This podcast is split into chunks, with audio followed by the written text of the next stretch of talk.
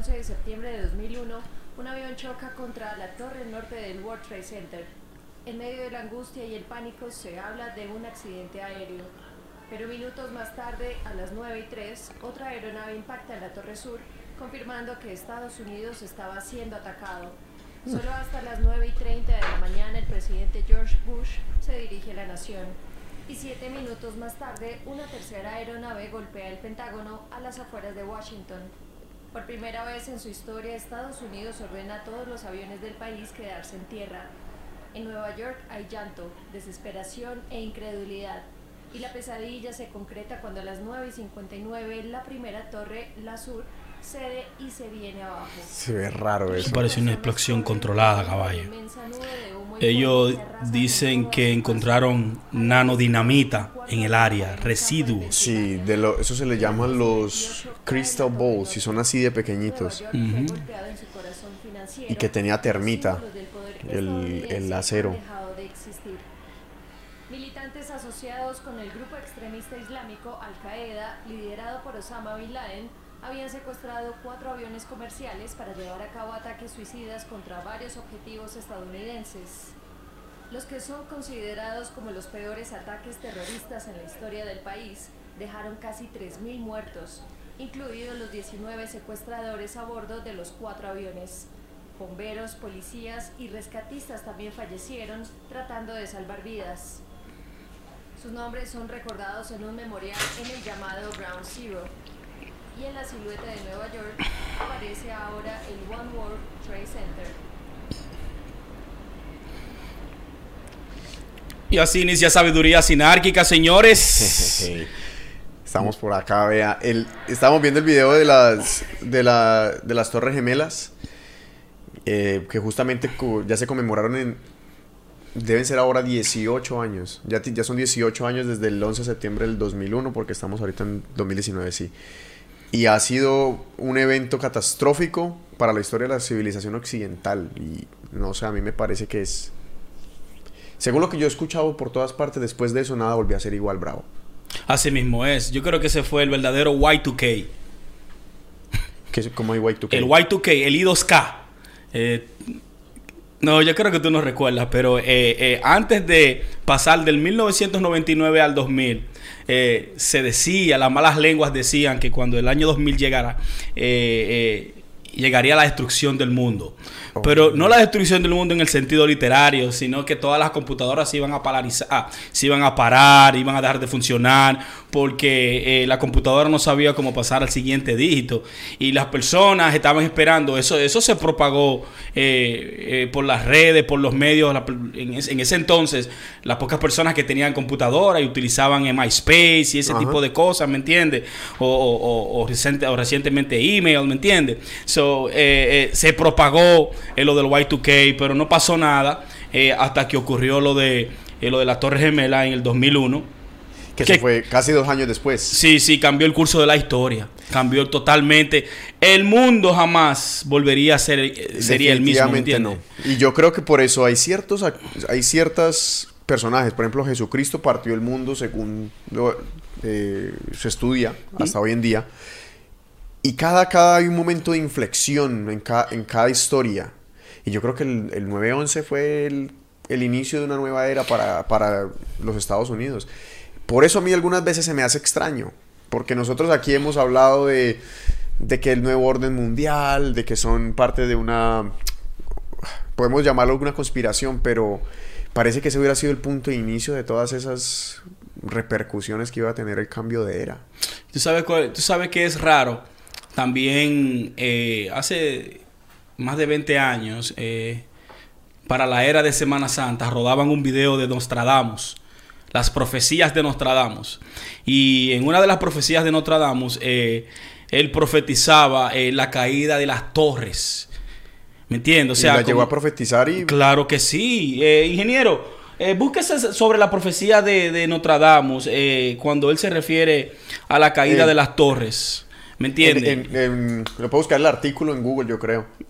Y es que las profecías de Nostradamus, yo no recuerdo haberlas leído la verdad. Yo me acuerdo que en History Channel pasaban muchos videos de él, pero llegó a, decirlo con Eh, no recuerdo bien, no recuerdo bien el, eh, eh, el párrafo completo, pero hablaba como de una, de una manera filosófica cuando le den en el corazón Mira cómo la periodista dijo, le dieron en el corazón de New York en el centro financiero.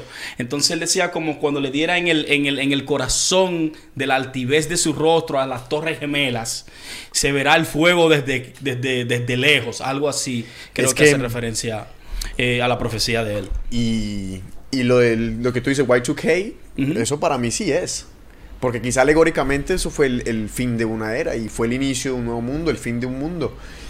Y dime qué otra cosa es más importante para Estados Unidos que, que el dinero. Ellos le dieron, y tras de eso también los atentados del 9-11 fueron también en el Pentágono. No, pero Estados Unidos, Estados Unidos es un medio. Eh, en realidad, Estados Unidos eh, eh, es la nación más rica de la historia del planeta. El imperio americano. sí, pero no se ve reflejado en sus ciudadanos. Entonces, ¿quiénes son las personas que se están echando todas esas riquezas en los bolsillos y la pasan generaciones tras generaciones. Creo que nosotros hemos hablado de eso aquí en el programa, eh, pero eh, todo es parte de esto, ¿me entiendes? So, eh, ¿Qué encontró ingeniero sobre la profecía de Notre? Dice, fuego del centro la tierra hará temblar los alrededores de la ciudad nueva. Ok. Dos grandes rocas largo tiempo harán guerra. Luego Aretusa enrojecerá un nuevo río. Fuego del centro de la tierra hará temblar los alrededores de la ciudad, de la ciudad nueva, Nueva York. Ahí no lo puede decir de otra mejor manera. Dos grandes rocas largo tiempo harán guerra. Puede hablar, dos grandes rocas pueden ser o, dos aviones del World Trade Center o pueden hablar las rocas de Occidente y Oriente. Correcto. Largo tiempo. Luego Aretusa enrojecerá un nuevo río. Mm. Y muchas personas hacen referencia en cuanto a, ese párrafo sobre la caída de las torres, ¿me entiendes? Eh, de verdad, eh, ese, ese día quedó impregnado en la memoria de todos los, ciudadanos. A mí, yo diría, a mí, yo, yo vi el segundo avión en vivo cuando... Sí, yo lo vi por televisión. Porque...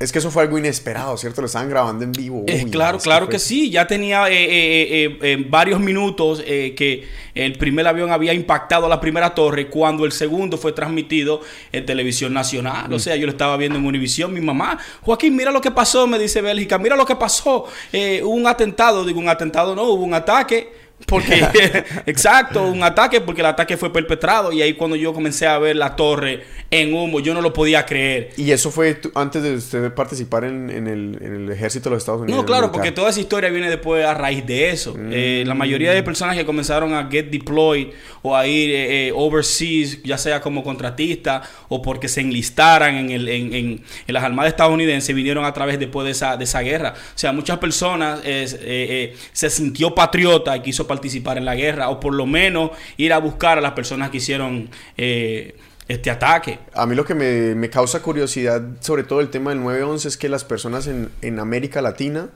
y en Estados Unidos sufren de algo que se llama islamofobia. Porque hay, tú has visto que hasta en los cómics las figuras malvadas son musulmanes y le hacen unas caras rarísimas y todo viene porque después del atentado del, del 11 de septiembre ya para ellos los musulmanes eran bombistas. Eran totalmente perfilados, claro que sí. Y todavía lo son. Pero ¿qué tanto nosotros podemos conocer de esa religión? O sea, para llegar a ese punto de, de discriminarla de esa manera. Yo creo que, nada, o sea, muy poquitas personas conocen realmente lo que es el Islam, qué era lo que profesaba Mahoma, la vida de Mahoma. Ellos simplemente saben que el, que el Islam está ahí y son la mayoría. Y no tanto eso, muchas personas confunden eh, la raza árabe con la, con la religión musulmana una persona automáticamente, como tú dices, islamofobia, eh, prácticamente ve a una persona con un turbante, ah, es un musulmán, o sea, o, es un árabe, o oh, esos son musulmanes. No, no, señores, eh, eh, los árabes es una raza y musulmán es una religión que proviene del Islam. hay que hacer hincapié en eso porque hay árabes que son cristianos y hay árabes que son judíos. Sí. Y que el musulmán es puede ser cualquiera. Básicamente, si usted el día de mañana se decide convertir al, Islam, es un musulmán. Nosotros aquí en Sudamérica, en este continente, tenemos eh, eh, países que son totalmente 85% musulmanes. ¿En este continente? Claro que sí. ¿En dónde? Suriname y... ¿Cómo se Y, llama la- el y las, Gui- las, Guine- eh, las Guyanas. Y Guyana, esos son, son 90% Son musulmanes. Muslims, yes. Y mira que Y se practica Sharia law y también, me- y pero de una diga- forma más eh, pro- eh, menos, menos eh, no tan- radical. Menos radical, sí. Pero mira, lo que es la doble cara, incluso, yo te digo que cuando yo estudié en Colombia, nosotros sabíamos que Surinam existía porque estaba en el mapa. Pero nosotros no teníamos ni idea quiénes, quiénes eran las personas del Surinam. No teníamos ningún tipo de relación, ni siquiera los gobiernos se hablan, se con- comunican constantemente con ellos. Parece que no, no, no fueran parte de América Latina, más incluimos a Brasil, que no habla nuestro idioma. Imagínate. Entonces ahí es donde yo digo, o sea, nosotros tenemos una triple moral en América Latina y en los Estados Unidos también, porque queremos juzgar a una persona sin antes conocerlo. Tú un día me comentabas del diablo de Papini, que es bueno conocer al enemigo. No para ser amigos con él, sino para saber quién es. Y para nosotros analizar, yo creo que profundamente el Islam, como cualquier otra eh, institución, se le tienen que ver dos cosas, su fundador y su historia. Claro que sí.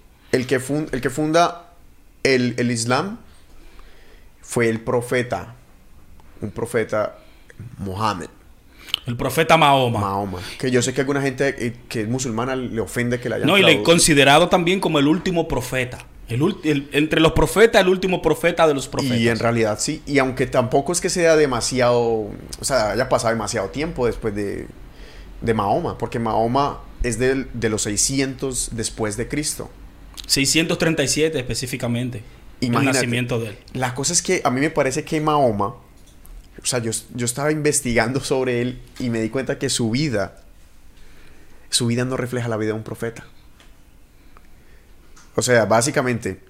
Tienen una- un, una- un patrón de comportamiento muy similar a Jesucristo al principio de su vida porque no tienen muchas, muchos récords sobre su infancia.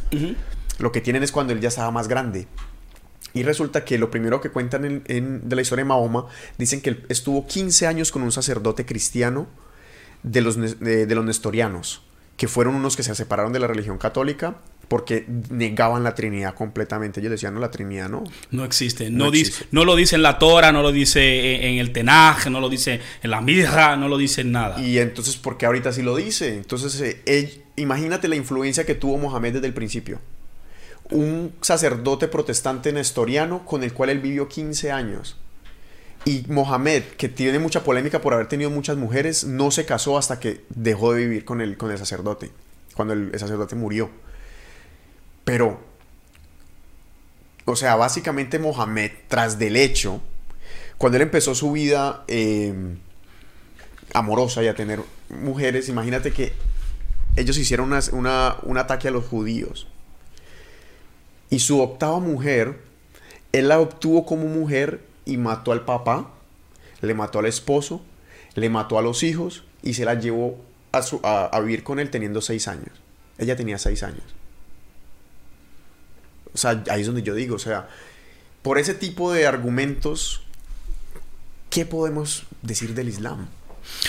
Eh, en cuanto a eso, eh, Mahoma tuvo una visión, creo que fue a los 30 o a los 40 años. No, perdón. La primera visión que tuvo Mahoma fue a los 40 años. Y en la visión que él tuvo se describía así. Decía que esta visión lo atormentaba mucho y él quería hasta quitarse la vida, que quería asesinarse y la esposa lo convenció de que no, de que escribiera o por lo menos que le dijera a los escribas que estaban al lado de él, eh, disponibles para él, que escribieran todo lo que esas revelaciones le hacían. Y según eh, dice en el Corán, que la primera revelación de Mahoma se le presentó el, el arcángel Graviel. El arcángel Graviel. ¿De dónde viene este arcángel? ¿De dónde proviene este señor? Bueno, eh, el arcángel Graviel, como tú puntualizas, él estuvo educado por un sacerdote eh, que conocía tanto del cristianismo como también del judaísmo. Quizás esta visión que le vino a él, la interpretación del arcángel, eh, que también se le considera como una cífera, como la cifra del entendimiento, ¿Al arcángel San Gabriel? a- al Ah, arcángel, a la- Gabriel, claro que sí, a Gabriel, a la, a la, eh, porque es, es- es el de, es el de la derecha, es el número 3 en cuanto a potestades celestiales, ¿me entiendes? Y Podríamos decir que es la, el entendimiento, la sabiduría, dijiste. Exacto, el, el- el entendimiento. el sí. entendimiento. O, O sea que- o el conocimiento, perdón. El conocimiento. Ah, ok. El conocimiento. Y se le presentó y dice que el ángel, ¿eh? Le metió el brazo derecho en el corazón y se lo sacó a, Mo- a Mahoma. a Mahoma. ¿Verdad? Y el corazón dice que era negro y lo tiró en un pozo y le dijo, y lo tiró en el pozo, lo enjuagó y se lo puso para atrás. Cuando se lo puso para atrás, el arcángel le dijo, ya estás libre de toda, no voy a decir de todo pecado, pero de todas tentaciones. O sea, ya tu corazón es limpio. Haz como yo te diga que tú hagas. Entonces, cuando sucedió eso, él estaba jugando con unos cuantos amigos, con unos cuantos niños, y los niños se fueron a correr y, y dijeron, hey, asesinaron a Mahoma o Mahoma está muerto. Cuando vinieron de allá para acá, él, él volvió a la conciencia, o sea, volvió consciente y contó el sueño. Esa fue la primera revelación que tuvo Mahoma. Eh, tú que contabas que tenía una vida eh, sexual Sí, sí, activa Y, y- y, entiendes, una vida eh, eh, eh, más o menos como el ejemplo de Jesús, etcétera, etcétera. Pero, en fin, de- a partir de los 40 años fue que él comenzó a recitar, Correcto, sí. a recitar, porque, así Porque es lo que se llama el Corán. Él tenía un- una cantidad de seguidores muy corta. Y hay personas que detractan al Islam y dicen que no es una religión de paz. Obviamente por los temas de los atentados, siempre hay ese estigma. Y al parecer, los textos radicales que incitan, según a los musulmanes, a cometer dichos actos, pasaron después de que Mahoma ya había cogido una cantidad de seguidores más grande, que ya tenía control de ciudades completas. Cuando él tenía esos controles de ciudades, ya él podía decir, maten a los apóstatas, a todos los que dejan- digan que no al Islam, y maten a todos los judíos o maten a los cristianos, y por eso hacían ese tipo de ataques, de ahí fue que sacó el- su octava esposa. Y de ahí entonces, de las decapitaciones a otras religiones, es que viene también el derecho a hacerlo. Entonces imagínate, antes de que él llegara a ese punto de, de- de fama, llamémoslo así, antes de ahí era todo paz y amor, básicamente en, en la, en los relatos de, de Mahoma, en lo que tú dices. ¿Qué? Este dato yo, yo, quedé, yo quedé perturbado, el tipo era analfabeta, no sabía leer ni escribir. Bueno, eh, algunos escritos sugieren que él era analfabeto, pero otros dicen que no. O sea, todavía no se sabe porque hay un párrafo. Ajá. Los musulmanes eh, se enorgullecen de decir que la Torah es el único libro que no se contradice. Y cuando se habla de esa situación de Mahoma, de que era una persona analfabeta que no sabía leer ni escribir, hay en un párrafo eh, eh, canarónico donde sugiere, donde él le dice a uno de sus siervos, préstame, pré- préstame papel y pluma para yo escribir este pensamiento que tengo. No recuerdo bien, pero lo, lo estaba leyendo el citado en el Corán. Y por eso también hay una, eh, eh, una, una distinción en cuanto a si ustedes tienen los escritos verdaderos de Mahoma o, o- o nosotros tenemos los, los- los escritos eh, eh, eh, reales de Mahoma. Sí. Recuerda que hay una parte que fueron el, el- el yerno de Mahoma. eh, los seguidores de Mahoma Sí, eh, se dividieron. Los seguidores de Mahoma, que eran los que escribían eh, las revelaciones, se quedaron con, con- con la visión ortodoxa suní, ¿entiendes? Y, y- y se quedaron muy apegados en cuanto a lo que es la yihad o lo que es, eh, eh, eh, eh, eh, ¿cómo te digo? El deber, porque muchas Correcto. personas malinterpretan la yihad y piensan que la yihad significa guerra Pero- santa, pero en realidad eso es un término El- político. Según el Corán su- surgió oficialmente muchos años después de, de la muerte de, de- de Maho- de Mahoma. Correcto. Y lo que sucedió fue que uno de los, de los del califato se hicieron todas esas guerras porque él a nadie le dejó el poder. Y uno de ellos, el que tomó el poder, él decidió decirle a todas las personas que tenían las versiones del Corán diferentes que por favor les dieran todas las versiones que tenían. Diga- Digamos que le dieron 10 versiones. Ujú. Él escogió cuál era la que le gustaba más y las otras las desechó. Entonces por eso es tan difícil eh, saber si él, él era analfabeto o no. Exacto. Y además que, según la- lo que cuentan las historias, él se paraba en la montaña a predicar y la gente se acercaba. Ahí fue cuando ya, o sea, después de ese momento, del momento en que muere Mahoma y que se, se- se establece el califato, es que nace el Islam como Entonces, una el religión. Islam nace en el, en el 613 de nuestra era. Eso Correcto. quiere decir 637 años después del cristianismo. Correcto. Y hay que hacer énfasis en que el Islam acepta a Jesucristo a Jesús el Cristo como un profeta. Como profeta Moisés, Adán, y, y, hace relaciones, y ellos dicen también que eran musulmanes. O sea, el Corán habla de que esos profetas del Antiguo Testamento, ya sea de la Torah o del Tenach, eh, eran musulmanes y predicaban el Islam. Eh, dicen los, algunos versos del Corán dicen eso. Claro que sí. Claro que sí. Porque es. Ellos tienen. Ahí es donde empieza la ideología. Por eso yo, como Mohamed, yo todavía no he podido verlo desde un punto de vista imparcial. Porque, ¿cómo puede ser que hasta un punto él daba un, un mensaje de paz y amor y armonía? Porque sabía que habían otros poderes en reina. En el, en el reinado. Y después de un tiempo empezó entonces a, pro, a propagar la, la, guerra, las decapitaciones, a empezar a, a, exagerar el tema. Sí, pero recuerda Islam. también que esa era una era de conquista. Si, si, si tú no conquistabas, tú eras conquistado. Eh, eh, tú recuerdas que ellos estaban eh, bajo el yugo y bajo el riego, bajo el hierro eh, del Imperio Romano.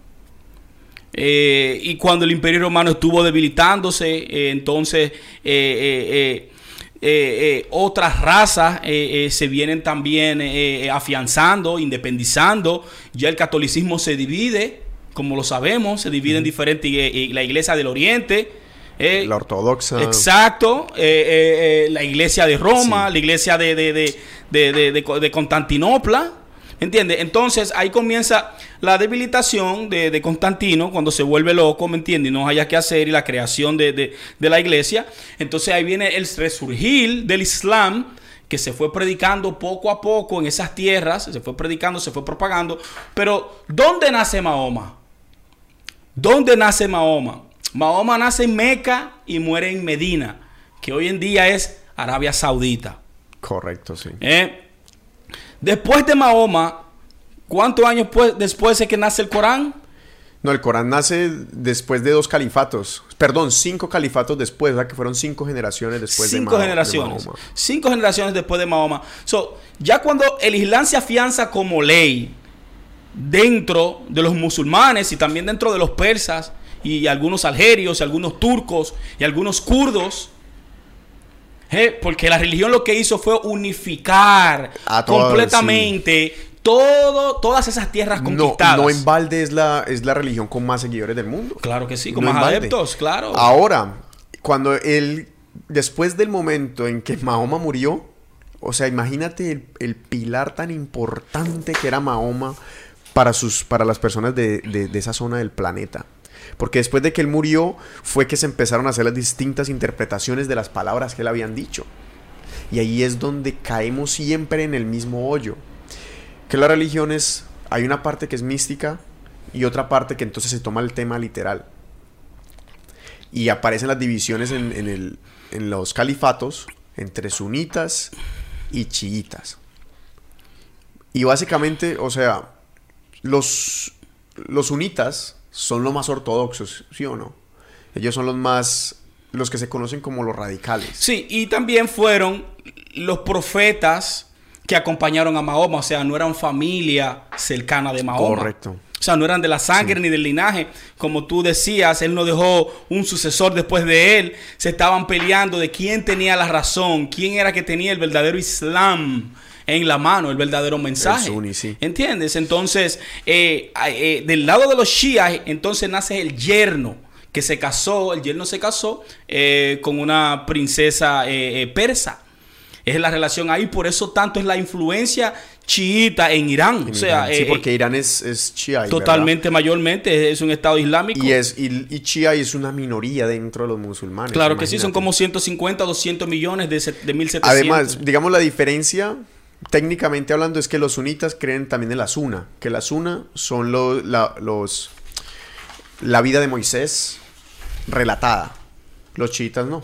Pero de resto, o las similitudes son más. Simplemente esa es la diferencia. Por eso las sunas vienen de sunitas. Y entonces ahí es donde ellos cometen un grave error. Y es que el Corán es un libro muy violento. No, siempre lo ha sido desde su fundación. Eh, eh, eh, esa religión no ha tenido un sosiego. Muchos quieren negarla y quieren decir que es una historia pacífica. Pero si, una religión pacífica, perdón. Pero si tú, si tú estudias la historia desde el principio hasta el presente, hasta estos días, ha sido violencia total. ¿Me entiendes? Antes de que tú sigas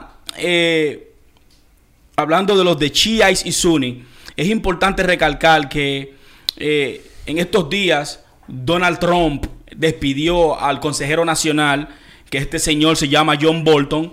Eh, aquí le dicen un, warmonger, eh, una persona que le encanta la guerra, un, un, hawk, un halcón que lo que busque buscando, lo que vive buscando conflicto, y fue despedido por Donald Trump, porque estaban difiriendo en unos cuantos temas con referencia en cuanto a Irán, Venezuela y Norcorea.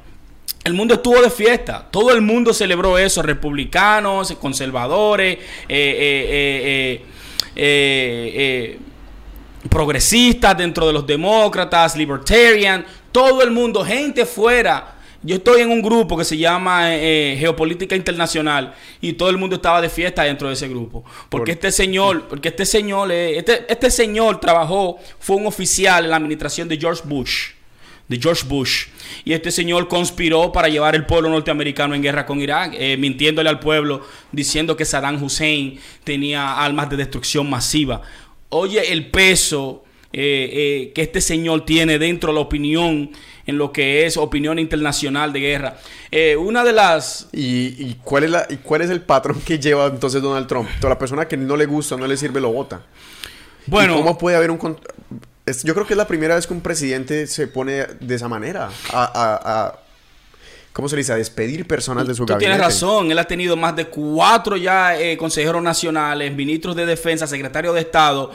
Eh, él prometió en sus campañas políticas de que él iba a drain the swamp, o sea, él iba a acabar con la corrupción que había dentro del gobierno eh, y que no iba a ser la policía del mundo. Eh, y llamó a capítulo unas cuantas guerras que Estados Unidos ha, comenzado que no tienen sentido. Entonces, ¿tú crees que Donald Trump está en contra de la invasión a Venezuela? Eh, eso no proviene de él, aunque él habló de eso en su campaña. Pero eh, en cuanto a Norcorea e Irán, él tiene un punto de vista diferente como lo tenía John Bolton, ¿me entiendes? Mm. John Bolton, este señor es israelí americano. Ah israelí americano, es sionista, claro que sí, abiertamente. Y el hombre es una amenaza pública. De verdad, si en Estados Unidos hubiera, eh, hubiese visto justicia, este señor estuviera tras las rejas. ¿Entiendes? Porque este señor le, le, mintió al pueblo norteamericano y volvió a mentirle. Este señor salió hace dos años dando un discurso de que para el 2019 se iba a celebrar en Teherán, que es la capital de Irán. Eh, queriendo decir como que, que, Trump iba a invadir, iba a hacer trabajo sucio por los israelíes y que yo iban a estar eh, eh, enseñando la democracia.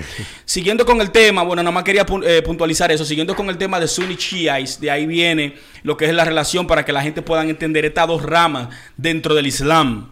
Estas dos ramas dentro del Islam, donde los chiíes son las minorías y los sunnis son la gran mayoría. Estamos hablando que el pueblo musulmán, religiosamente hablando, es de 1.5 billones de habitantes. O sea, eh, es la religión con más adeptos, es la religión con más adeptos, que decíamos unas cuantas semanas atrás. Y dentro de esa religión, el Chia representa como el 2%, eh, para no... Sí, no, pero creo que eso no, casi el 10 más o menos, es una minoría. Eso es una minoría, estamos hablando de 150 millones a 200 millones comparado con más de mil millones de habitantes. Y ahí es ah, justamente donde entran ah, las interpretaciones del Islam también que difieren entre ellos. Uno de ellos es, ellos tienen en común, por ejemplo, la Sharia law. Pero como habíamos hablado, la Sharia law es, la, Sharia law es la constitución del Islam. Pero lo que yo, a lo que yo voy es que es la interpretación que le pueden dar. Porque entonces, si la Sharia lo te dice literalmente que una mujer que tiene que ser apedreada, eh, enterrada hasta la cabeza y luego apedreada por las personas del pueblo, hay una parte de los musulmanes que creen que eso no es literal. Mira, la Sharia lo comenzó a resurgir en el, mundo del Islam a partir del 1913. Eh, y este eh, imán, un imán, no recuerdo el nombre, pero creo que con referente al libro del wasabi, que es eh, la doctrina ideológica dentro, de, dentro del Islam, que se llama Wahhabi Salofest, eh, donde son ultra extremistas, ultra conservadores. Cuando te digo ultra conservadores, es que ellos toman el Corán literalmente.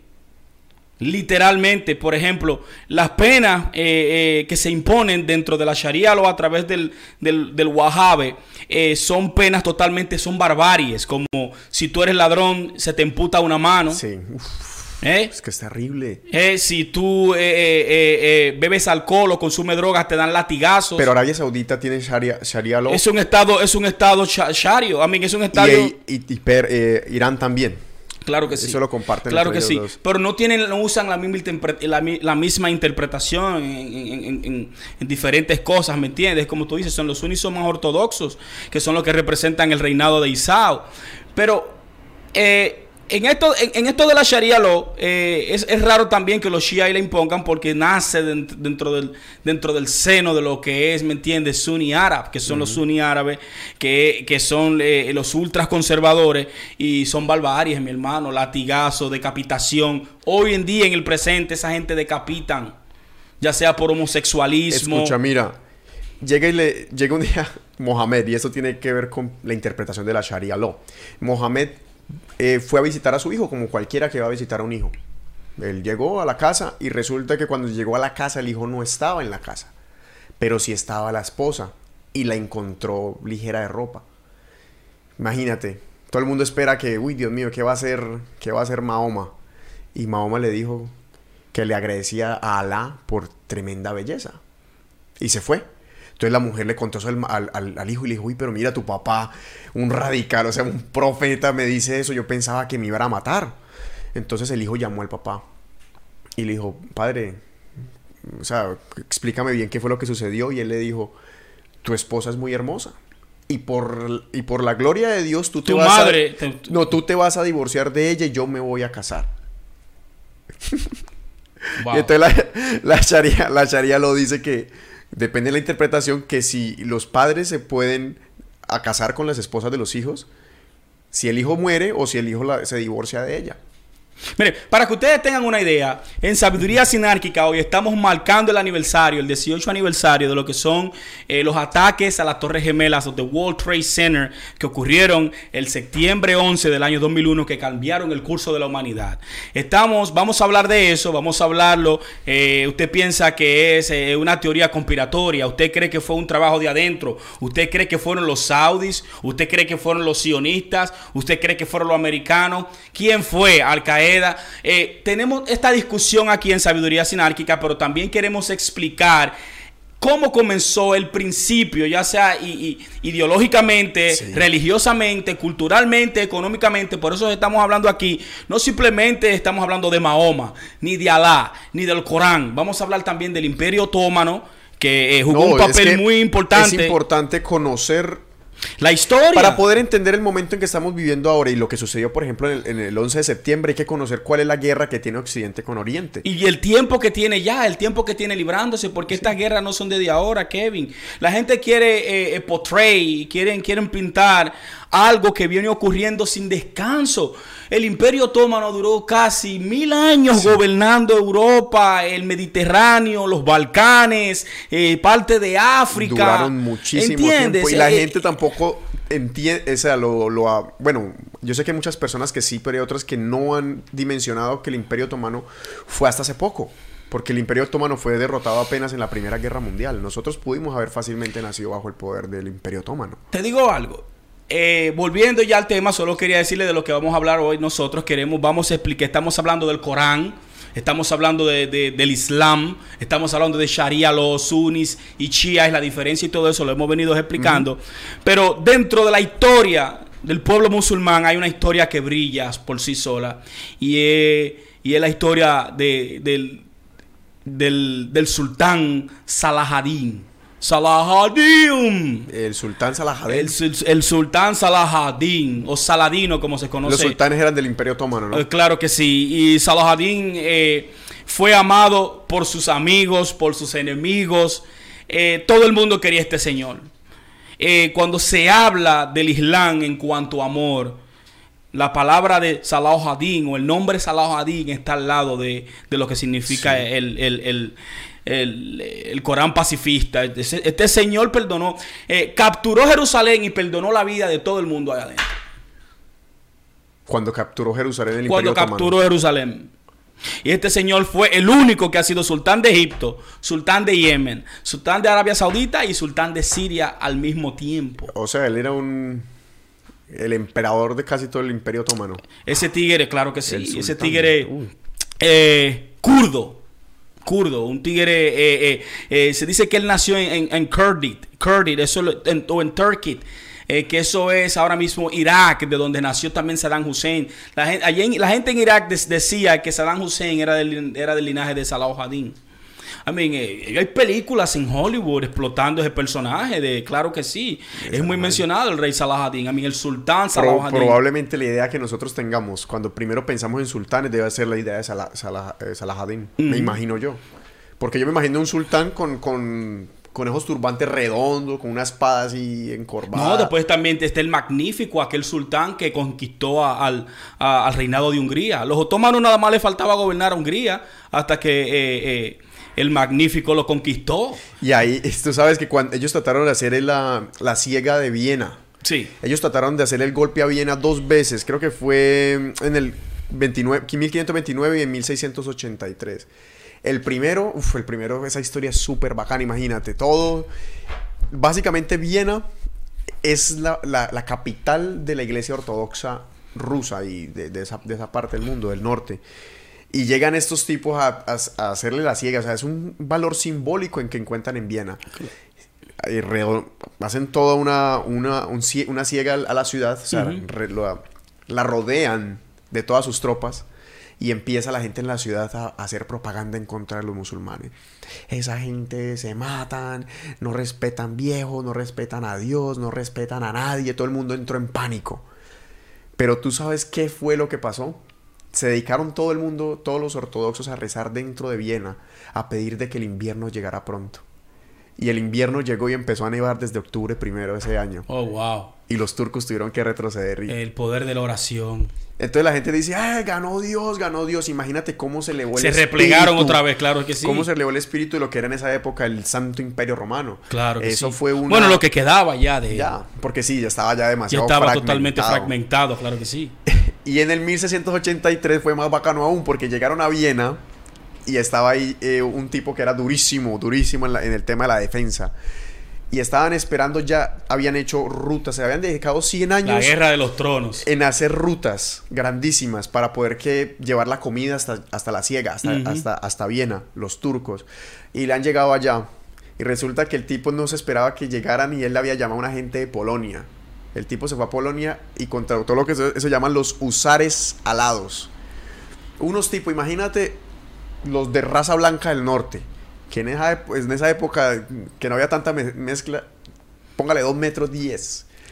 Blanco, fuerte, Vikingos. subidos encima de caballo y tras de eso tenían unas ornamentas en oro que eran unas alas. Lo pueden buscar. Eso es- son bacanísimas las representaciones, los usares alados. Y acabaron con todo eso otomano.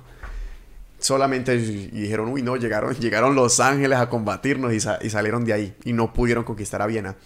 ¿Qué hubiera sucedido si en el, mil, en el 1529 hubiera conquistado el Imperio Otomano a Viena? El, el- el planeta entero fuera, el planeta entero fuera ahora mismo musulmán. Porque por esa Que época era la fue el idea. descubrimiento de América. Esa era la, esa es la idea. Esa es la, por eso es que se dice que la idea del Wahhabism, del, del, de- del Wahhabi, del Wahhabi, que son los mismos eh, eh, califei, porque son sunni extremistas, ¿me entiendes? El Wahhabi Salofest, o Celofasto, como se diría en español, Solofasto, eh, dice que el Islam tiene que propagarse alrededor del mundo y por todo el mundo. Y el que no quiera convertirse es un infidel Un inf- Uy, sí, los y merece la muerte.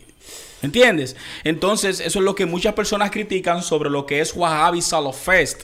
Y Arabia Saudita es un estado basado en Wahhabi Salafist Law, que es lo que es la Sharia Law. ¿Me entiende? ¿Por qué es importante? Eh, Es importante de que usted eh, eh, ponga atención a lo que es el reinado de, de- de Arabia Saudita y lo que tuvo que ver con esos atentados del 11 de septiembre y no solo con lo del 11 de septiembre, eh, porque la Torre Gemela tuvieron también un atentado previo que fue en el 1993.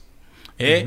Eh, eh, perpetrado por un miembro de lo que se conoce en el mundo como, como los hermanos musulmanes de Muslim Sí. Brotherhoods. Y hay que hacer énfasis que en Arabia Saudita ellos son lo que quedó del Imperio Otomano. O sea, esa, Arabia Saudita es lo más parecido a lo que hay del Imperio Otomano, básicamente. A eso se redujo. Y usaron el Islam para hacer todo tipo de atrocidades, al igual que el cristianismo lo hizo. Ambas religiones se dedicaron a, hacer mucho daño. Y sucedió que dentro de, de- de la ley del Islam nació lo que habíamos tocado brevemente, el yihad. Que es como, o sea, la Sharia law es una parte de, de la enseñanza del Islam, del, de la demanda, o sea, de la forma de vida. Sí, no, la charía viene siendo como si fuera una, una forma moral. Eso es lo que es, no, en Y realidad... a- Y, esa forma moral es tú con los demás. No Pero fue- el yihad se supone que es un deber propio. Correcto, correcto. O sea, básicamente tú tienes que ir a la universidad y sabes que tienes que hacer tu tarea. Pues tú coges y haces tu tarea porque ese es tu deber, ese es tu yihad. Básicamente eso es. Pero obviamente, como todo por las interpretaciones, ya ellos dijeron, no, ya eso no es personal, eso es global. No, inclusive Mahoma hace referencia de lo que es la yihad. La mejor batalla del guerrero es aquella que la que él vence, vence a sí mismo.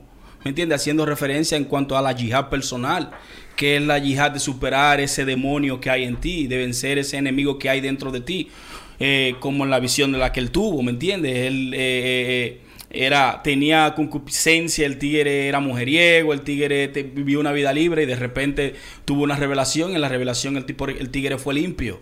¿Entiendes? Entonces, eh, ese término de yihad, eh, los medios de comunicación lo utilizan mucho también, ¿me entiendes? Uno tiene que saber también de dónde viene la fuente y la palabra. Y- La primera vez que yo lo escuché, yo lo escuché de un noticiario. Yihad. la guerra santa. Esa es la guerra santa que tienen los musulmanes en contra del occidente. The Holy War. Esa fue la, la interpretación que le Exacto, ahora bien, ¿qué sucede? El mismo Salah Hadin, en unos cuantos manuscritos que él dejó, él, eh, él era tan, tan dócil y tan amable y tan, y tan misericordioso, porque eso es lo que es Alá. Alá es misericordia, Alá perdona a sus enemigos.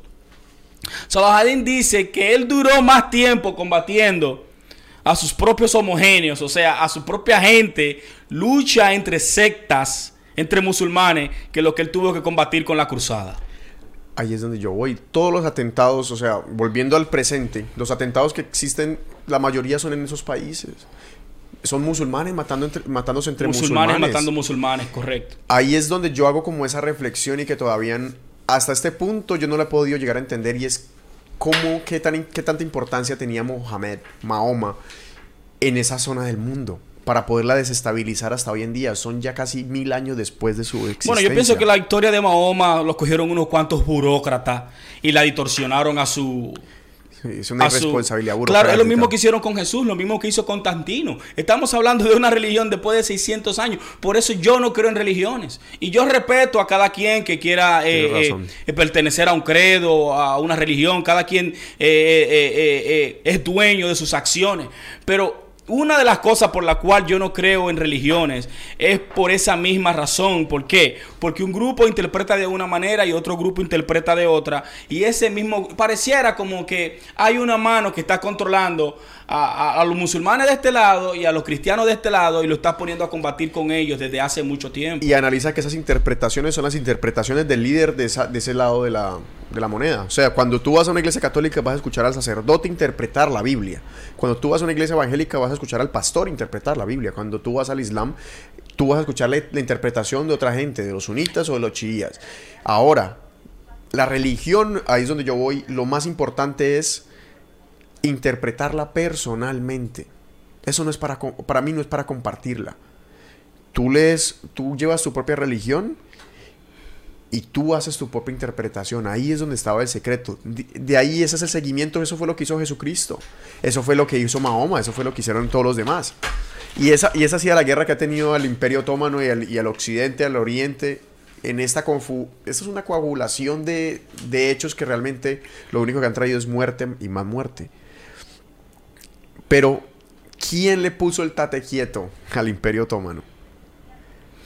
Bueno, eh, el Imperio Otomano eh, se terminó porque también venía en decadencia, ¿entiendes? Porque había mucha división dentro de él. El Imperio. Es- esa fue la lucha de. Salahadin, eh, te- eh, la lucha de Salahadin era tratar de unificar a los sunnis y a los chiíes y que combatieran por una misma causa, y una misma causa, perdón. Y el día que ellos se dividieran, el Imperio Otomano iba a caer. Así mismo sucedió. ¿Entiendes? Porque los sunnis partieron por un lado y los chiíes partieron del otro. Por eso cuando comenzó el imperio otomano a desintegrarse, ¿me entiendes? De una vez se constituyó, eh, eh, se independizó un país que fueron los turcos. ¿Verdad? Los turcos se independizaron y cercaron su, su, su, demografía, o sea, su geografía, e incluyeron dentro de sí a, a, a, tierras conquistadas de Europa. O sea, Turquía es un acceso directo a Europa. Por Correcto. eso Constantinopla, Constantinopla, que en ese entonces era la capital eh, del Imperio Otomano, hoy en día es Estambul, ¿me entiendes? Porque se quedó de... Pero...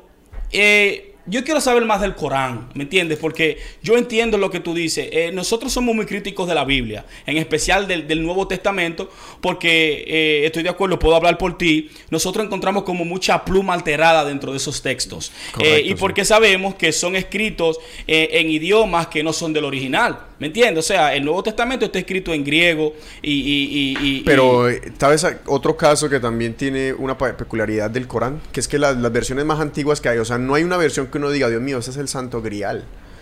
Las versiones, hay versiones muy antiguas y resulta que hay una peculiaridad en ellas y es que el árabe en su tipografía trae puntos que denominan letras y que denominan acciones dentro de esas palabras. Uh -huh. Resulta que esos puntos en el Corán no están. El Corán está escrito sin puntos. Entonces la interpretación es tal cual como sería una interpretación de los textos hebreos quizás una interpretación mística a la persona que lo escribió. ¿Y qué diferencia tienen el Corán y, y, y de la Biblia? La diferencia es que el Corán es, un, es, una serie de mandatos. En cambio, la Biblia es una historia. Pero, Porque eh, las sunas son la, es la historia de Mahoma. Básicamente el Corán es una, un mandato.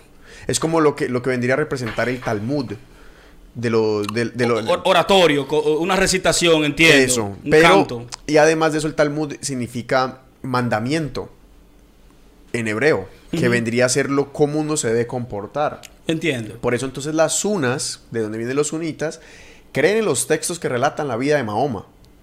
Lo que vendría a ser el Nuevo Testamento de nosotros, porque nosotros tenemos el Nuevo Testamento que relata la vida del, del predicador, eh, del profeta Jesucristo. Uh -huh que nosotros sí lo hemos analizado y nosotros estudiamos también la de los, la de los judíos, pero en, en, por el contrario, los musulmanes no hacen el estudio de ese tipo de, de, literatura, ni tampoco añadieron como añadió el cristianismo al judaísmo.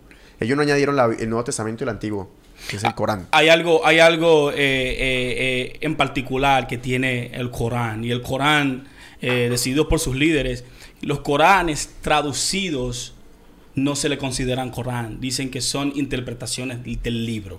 O sea, mm. un Corán en español, si usted cree que está leyendo el Corán, usted no lo está leyendo. Eh, tenemos que saber también que el Corán, al igual que la Biblia, se divide en capítulos y versículos.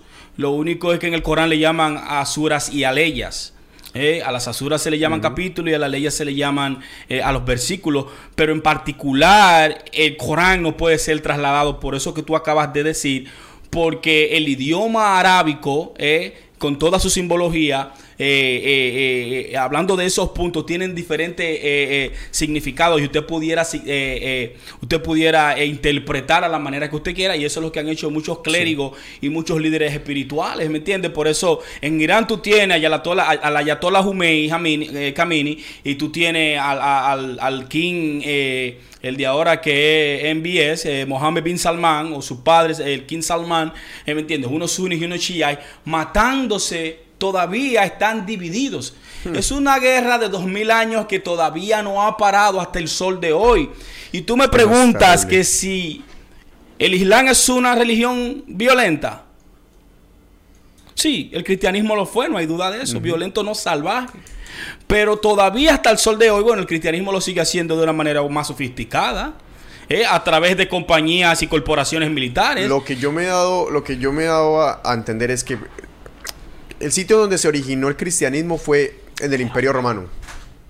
Sí o no, entonces el Imperio Romano ya era un imperio consolidado y el cristianismo vino a reemplazar los dioses griegos, perdón, los dioses romanos. Vino a reemplazar esa teología, el, lo, que es ser pagano. Pero ¿qué pasó? El, el Islam se originó en un momento de expansión de pueblos en guerra, en disputa, y se creó justo en, esa, en, esa, en ese meollo. ¿Qué sucede entonces? Que las personas que se dedicaron a interpretar el Corán, porque fueron, eran personas que estaban en el negocio de la conquista. en el negocio del poder por esas tierras. ¿Qué sucede con el- el- la Biblia? La Biblia tiene muchos pasajes que son bastante violentos, pero nosotros no nos tomamos esos pasajes como si fueran al pie de la palabra, ni los católicos, ni las ramas más ortodoxas, porque si no tendrían que tener esclavos. Porque ahí lo dice que está bien tenerlos. Pero ¿qué pasó? Que entonces esos líderes de, de la parte musulmán del Islam usaron esos medios para asegurarse de tener mayor cantidad de fieles, para conquistar mayor cantidad de tierra y someter a la mayor cantidad de pueblos.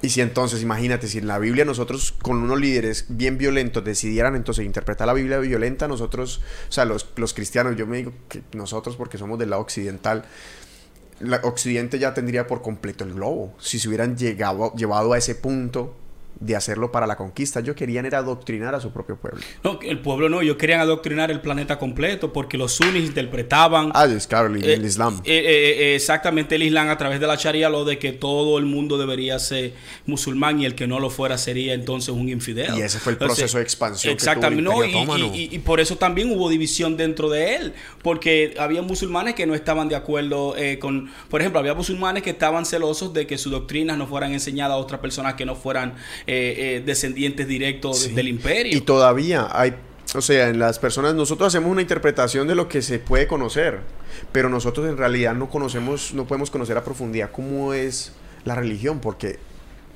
los, las personas árabes parece que son muy nacionalistas. o sea, son muy- Cinco veces al día tienen que orar. Tienen que tirarse a tierra.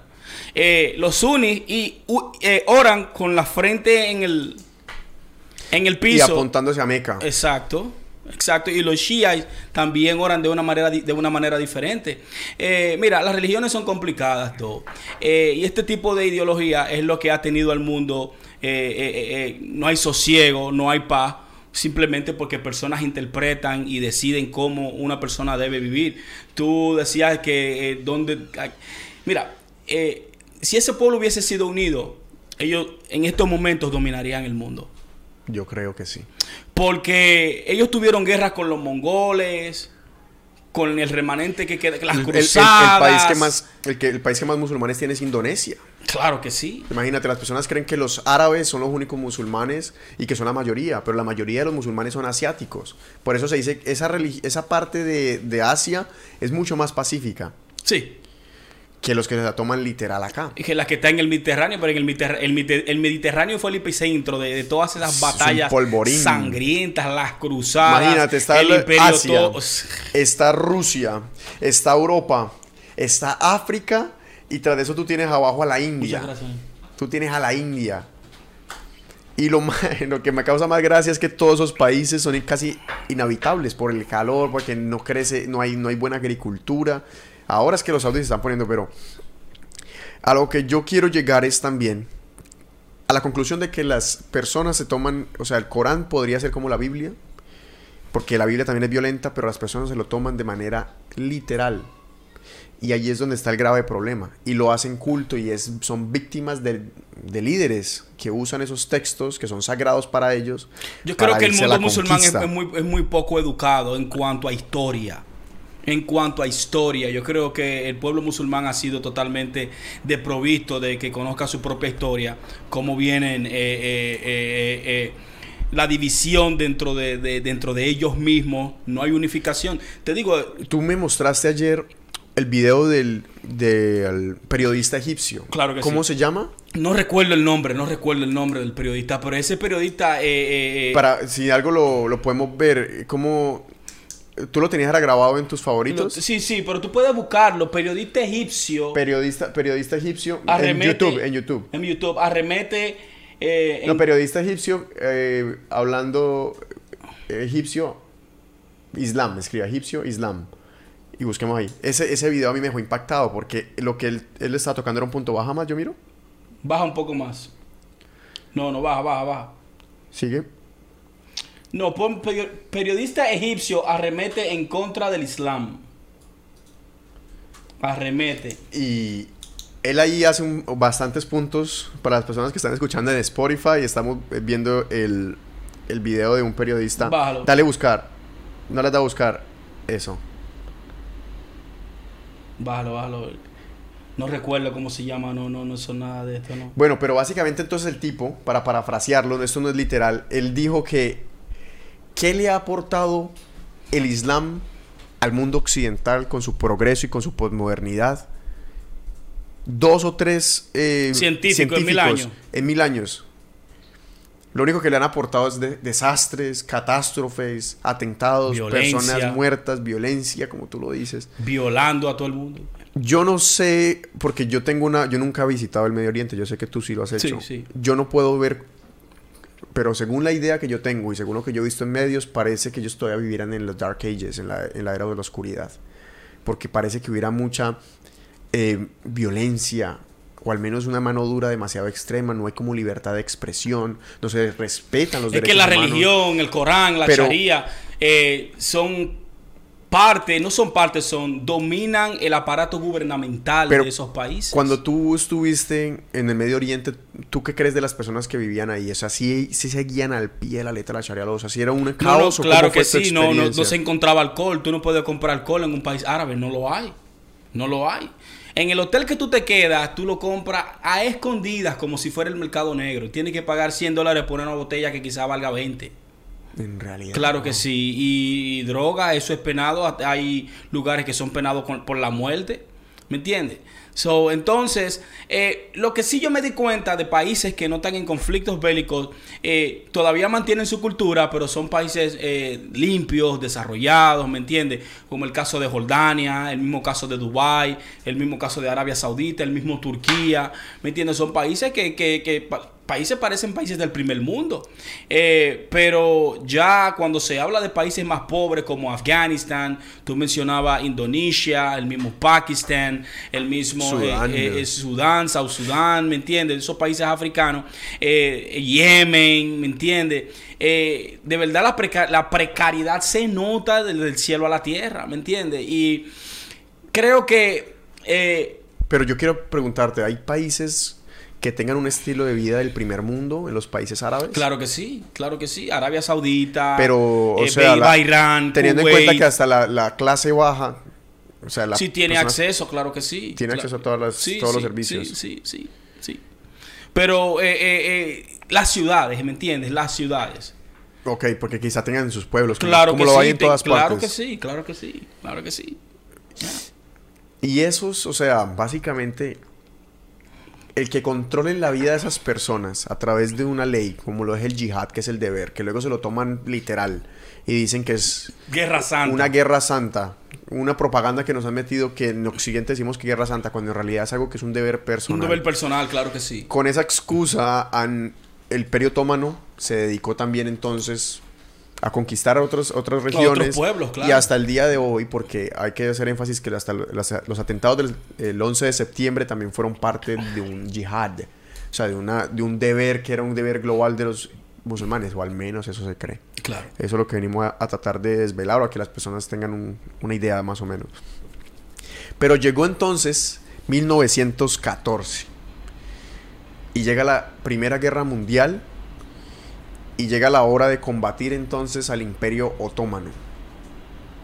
El Imperio Otomano es vencido por Gran, bueno, por el Reino Unido y los aliados. Mm. Y de lo que queda del Imperio Otomano, que ya estaba en decadencia, como tú lo venías explicando, ya se había hecho más pequeño, ya había cedido tierras a los austrohúngaros, ya estaba más acabado. De- esparcido por todas partes. Llegaron y le dijeron, vamos a dividirlos en sectores que no tenían nada que ver entre ellos. Porque, ¿de dónde sacaron que ese país se llamaba Afganistán, por ejemplo? Si, Af- si Afganistán, Irak, Siria, Libia, todos esos No, eso- existieron paí- después de la Primera Guerra Mundial. Sí, son emergentes por Stalin. Por Stan. Porque él fue el que empezó con los Con comunistas. la liberación, claro que sí. Con la liberación de esos pueblos. Eh, Uzbekistán, Kirguistán, eh, Afganistán, Pa- eh, Pakistán y India, y esos son casos diferentes porque primero fue India, después ahí mismo eh, Pakistán se independizó de la India. Eh, pero todos son con referencia a Stan, ya. Y, y la, la Primera Guerra Mundial se desató, se dividieron los países cuando perdieron los otomanos y se fundó entonces Turquía. Pero eh, ni siquiera eh, eh, eh, la guerra tenía que ver con los otomanos. La guerra inició fue por, por, eh, eh, por el asesinamiento del, del, archiduque ese de fucking... Uh, del Imperio Austrohúngaro. Exactamente. Y ahí entonces como se unieron y la guerra...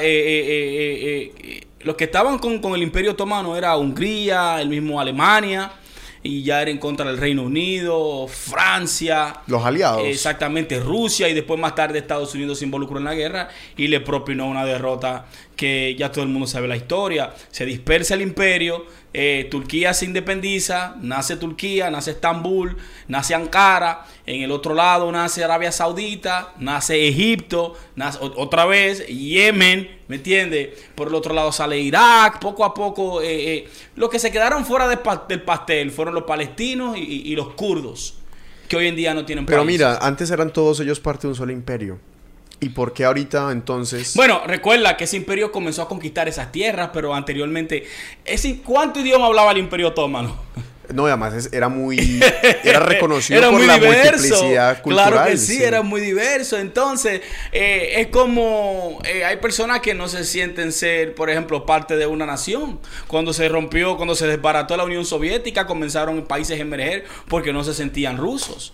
¿Entiendes? Entonces, eh, claro, todos. Si uno ve el mapa geográfico eh, de los últimos 1500 eh, años, cómo ha cambiado el globo terráqueo, es impresionante. Es como si cada 60 años emergiera eh, una nación nueva y después otra se libera dentro de esa y así sucesivamente. Y sabes que lo que más triggerió, o sea, lo que más puso a las personas, a los musulmanes, sobre todo muy inconformes con la situación, con la situación del Reino Unido, era que el Reino Unido les había dicho, o los aliados le habían dicho, se van a liberar del Imperio Otomano y vamos a hacer entonces la Gran Arabia, donde vamos a Esa fue la promesa. esa fue la promesa que nunca se cumplió y que tras de eso, tras de que les faltaron a su promesa, les pusieron a Israel en el camino. Claro que sí, le nació ahí eh, el triun yo le digo el triunvirato, porque fue eh, eh, una, ¿cómo te digo? Eso fue como una triple alianza de tres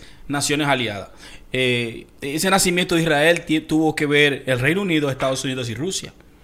Por eso yo le, llamo, yo le llamo el triunvirato, las tres fuerzas emergentes dentro de Israel, ¿me entiendes? Que comenzó con el 15% de lo que hoy se conoce Palestina. Hoy en día ostentan el 93% y los palestinos el 7%. Pero en aquel entonces ellos tenían el 15% de esa tierra.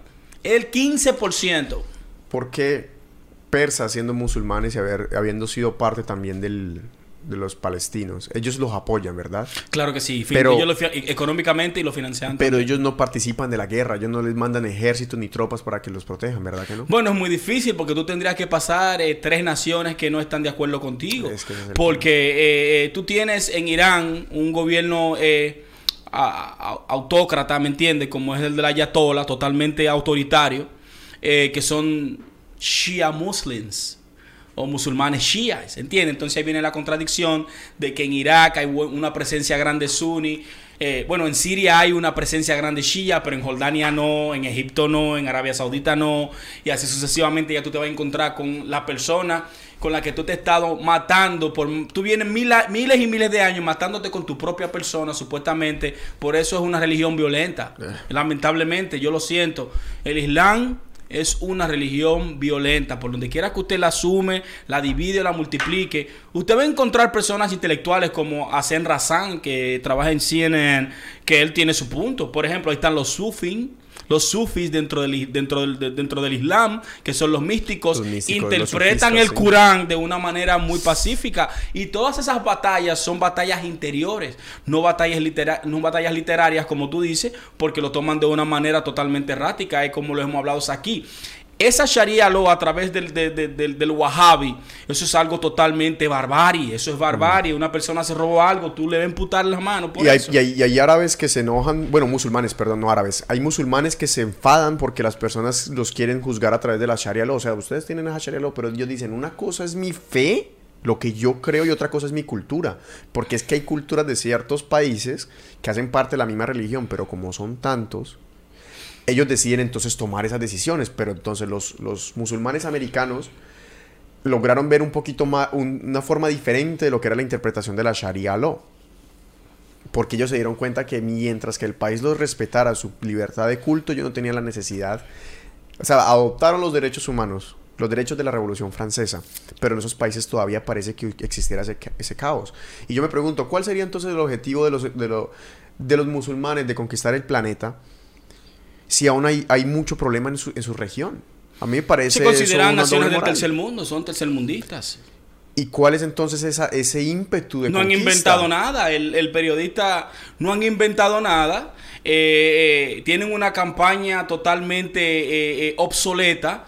en, lo en cuanto a, a lo que es la idea del mundo, bueno, no en todos los sentidos, porque también todavía ellos eh, eh, están en los niveles de comida orgánica, todavía no han pasado lo que es GMO, ni ninguno de ese tipo, ni tampoco tienen bancos centrales. No, y- y Bueno, ¿sabes ya la- la- la- la- la- las naciones que, que, que están trabajando con Occidente ya tienen bancos centrales, pero esa gran mayoría de naciones no lo tienen. Pero lo que habíamos hecho énfasis anteriormente, hay muchas personas que viven todavía en el campo y son autóctonos. O sea, no necesitan nada del gobierno, ni siquiera de la despensa. Cosa contrario con Occidente. En Occidente, el brazo del gobierno llega hasta las regiones más, más inhóspitas. Cuando tú sabes algo, o sea, cuando Israel entró a ese juego, hay que poner un pin en eso y acordarse porque ahí vamos a llegar a hacer referencia varias veces. Porque eso significa para los, los musulmanes árabes una invasión de Occidente. Eso, eso significa para ellos, viene es ahora como si sí dejaron un cuartel ahí permanente, permanente. para vigilar lo y bien fuerte porque tú comentabas en el otro Sabiduría Sinárquica, la guerra a los seis días, cómo ellos pudieron acabar con todos sus enemigos a la redonda en solamente seis días. Ellos entonces, ahí es donde viene, empieza todavía la, lo que dura hasta ahora, la pena que tienen los musulmanes y la evolución de la guerra santa hasta este punto, porque ellos saben que Israel es un cuartel, como tú lo dijiste, de los europeos, de esta parte del mundo De los occidentes, vamos. del, del- del occidente. Entonces sucede un, un- algo muy interesante. Que como obviamente todos esos países estaban controlados por, por los aliados, empezaron los aliados a enviar científicos para allá. Y empezaron como en 1929 a hacer hoyos en Arabia Saudita y en distintas partes de, de esa península. Y ellos decidieron entonces revisar si tenían petróleo. Encontraron, pero no podían, la tierra era muy difícil. Hasta que una, una organización que era la organización saudí y californiana de, de búsqueda de petróleo, llegaron hasta el punto en que siguieron cavando, siguieron cavando y ¡boom! Honron, encontraron el oro negro. Encontraron la mayor reserva de petróleo del planeta Tierra. Eso es otra cosa para hacer un cambio. Eso es un cambio impresionante porque cambió la geopolítica mundial. Recuerda que en la Primera Guerra Mundial se, dio cuen- se dieron cuenta de la demanda de petróleo que había para las máquinas para poder llevar a Ya cabo. había la revolución, ya. Desde ese La momento, revolución industrial. desde ese momento entonces se dieron cuenta que el petróleo era lo máximo. Y eso cambió a Arabia Saudita, de pasó de ser un país que dependía de, de las personas que iban a visitar a, a la Meca, porque ellos vivían prácticamente el turismo, porque la Sharia lo dice que todo musulmán tiene que hacer un peregrinaje una vez en su vida. Por lo Meca. menos, sí. Por lo menos, entonces A imagínate. Meca y Medina, claro. Eran un, un billón y medio de personas que tenían que visitar y ellos vivían de eso hasta que se dieron cuenta. 1938 de que tenía la reserva de petróleo más grande del mundo. Desde ese momento entonces Saudi Arabia, eh, la Arabia Saudita se convirtió en un, un país potencia y nació una, una nación oligarca, o sea, con una gran cantidad de dinero. Y mira cómo encaja perfectamente ahí la historia de Osama Bin Laden. Porque Osama Bin Laden nace en 1957, casi 20 años después de eso, y su familia ya había sido beneficiada por el, nuevo sistema de petróleo. Cuando pasa eso, hay que tener en cuenta que sucede la Segunda Guerra Mundial y llega el famoso FDR, Roosevelt, el, el presidente Roosevelt, y le habla a Arabia Saudita y le dice a Arabia Saudita, yo quiero hacer un intercambio contigo. Yo, yo quiero que tú nos dejes a nosotros el precio del petróleo más favorable y nosotros a cambio te ofrecemos protección. Y por eso nadie se mete con, con Arabia Saudita allá en el, en el Medio Oriente. Porque es una llega- relación de 80 años. ¿Quién sabe cuántos años ya tengan de relación? Y, y de esa manera entonces, todos esos, eh, lo- los otros países musulmanes se vieron afectados porque había una relación especial con Arabia Saudita, pero con ellos había como una... Bueno, pero en Irán también hay una gran, gran, gran reserva de petróleo. Después ellos se dieron cuenta de, y por eso eh, eh, lo- el, el Reino Unido por mucho tiempo estuvo eh, totalmente eran dueños de los recursos naturales de Irán hasta el 53 cuando ganó Mossadegh. Pero eh, eh, yo creo que esa franja completa Pero, el, ¿quién fue el que se apoderó de los Ayatollah? fue Ayatollah Khamenei, yes, correcto. Pero Ayatollah, ¿en qué año fue? Ayatollah entró en el 79, en la revolución iraní, eh, cuando le dieron el golpe de Estado a, a- al Shah de Irán, que fue puesto después del golpe de Estado que Estados Unidos y la CIA y el MI6 y el Reino Unido le dieron a Mohammed Mossadegh. Ahí pusieron al señor Shah de Irán que promovió la cultura occidental dentro de la nación persa. Eh, por eso tú si tú buscas en las redes eh, o en YouTube esos videos viejos de Irán, tú verás comerciales de iraníes, de que en bote, Esa con es la mejor forma de cigarrillo, verlo, sí. con, con, con jeans, ¿me entiendes? Con lentes, de que bailando música americana, rock and roll, Elvis Presley, fucking Jimi Hendrix and shit like that. Pero Irán era como el Estados Unidos del Medio Oriente. Correctamente. Completamente Exacto, liberal. a mí había totalmente un libertinaje eh, eh, expandido por toda eh, eh, por todo el país persa hasta que, bueno, el tigre y sus malas políticas porque él estaba totalmente desfalcando eh, eh, el país, el Shah de Irán, estaba gastando mucho dinero en vida buena, estaba cogiendo mucha deuda y estaba entregando eh, los recursos a transnacionales, el petróleo lo estaba explotando Gran Bretaña, lo estaba explotando Estados Unidos, hasta que en el 79 Ahí estuvo la crisis y la revolución en la que el pueblo iraní se levantó en contra del Shah de Irán y capturaron la embajada americana y la quemaron. Y después vino la crisis aquella que eh, Jim Carter eh, mandó a, a- a- las fuerzas especiales y los helicópteros cayeron en el desierto por una tormenta de arena y, todos murieron a bordo. Eso fue una victoria que se la dedican también a Alá. Eso también cambió.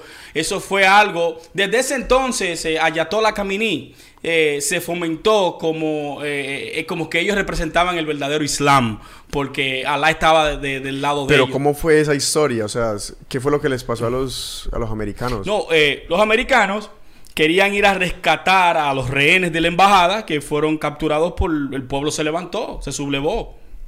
Y tenían al personal de la embajada capturada como rehenes.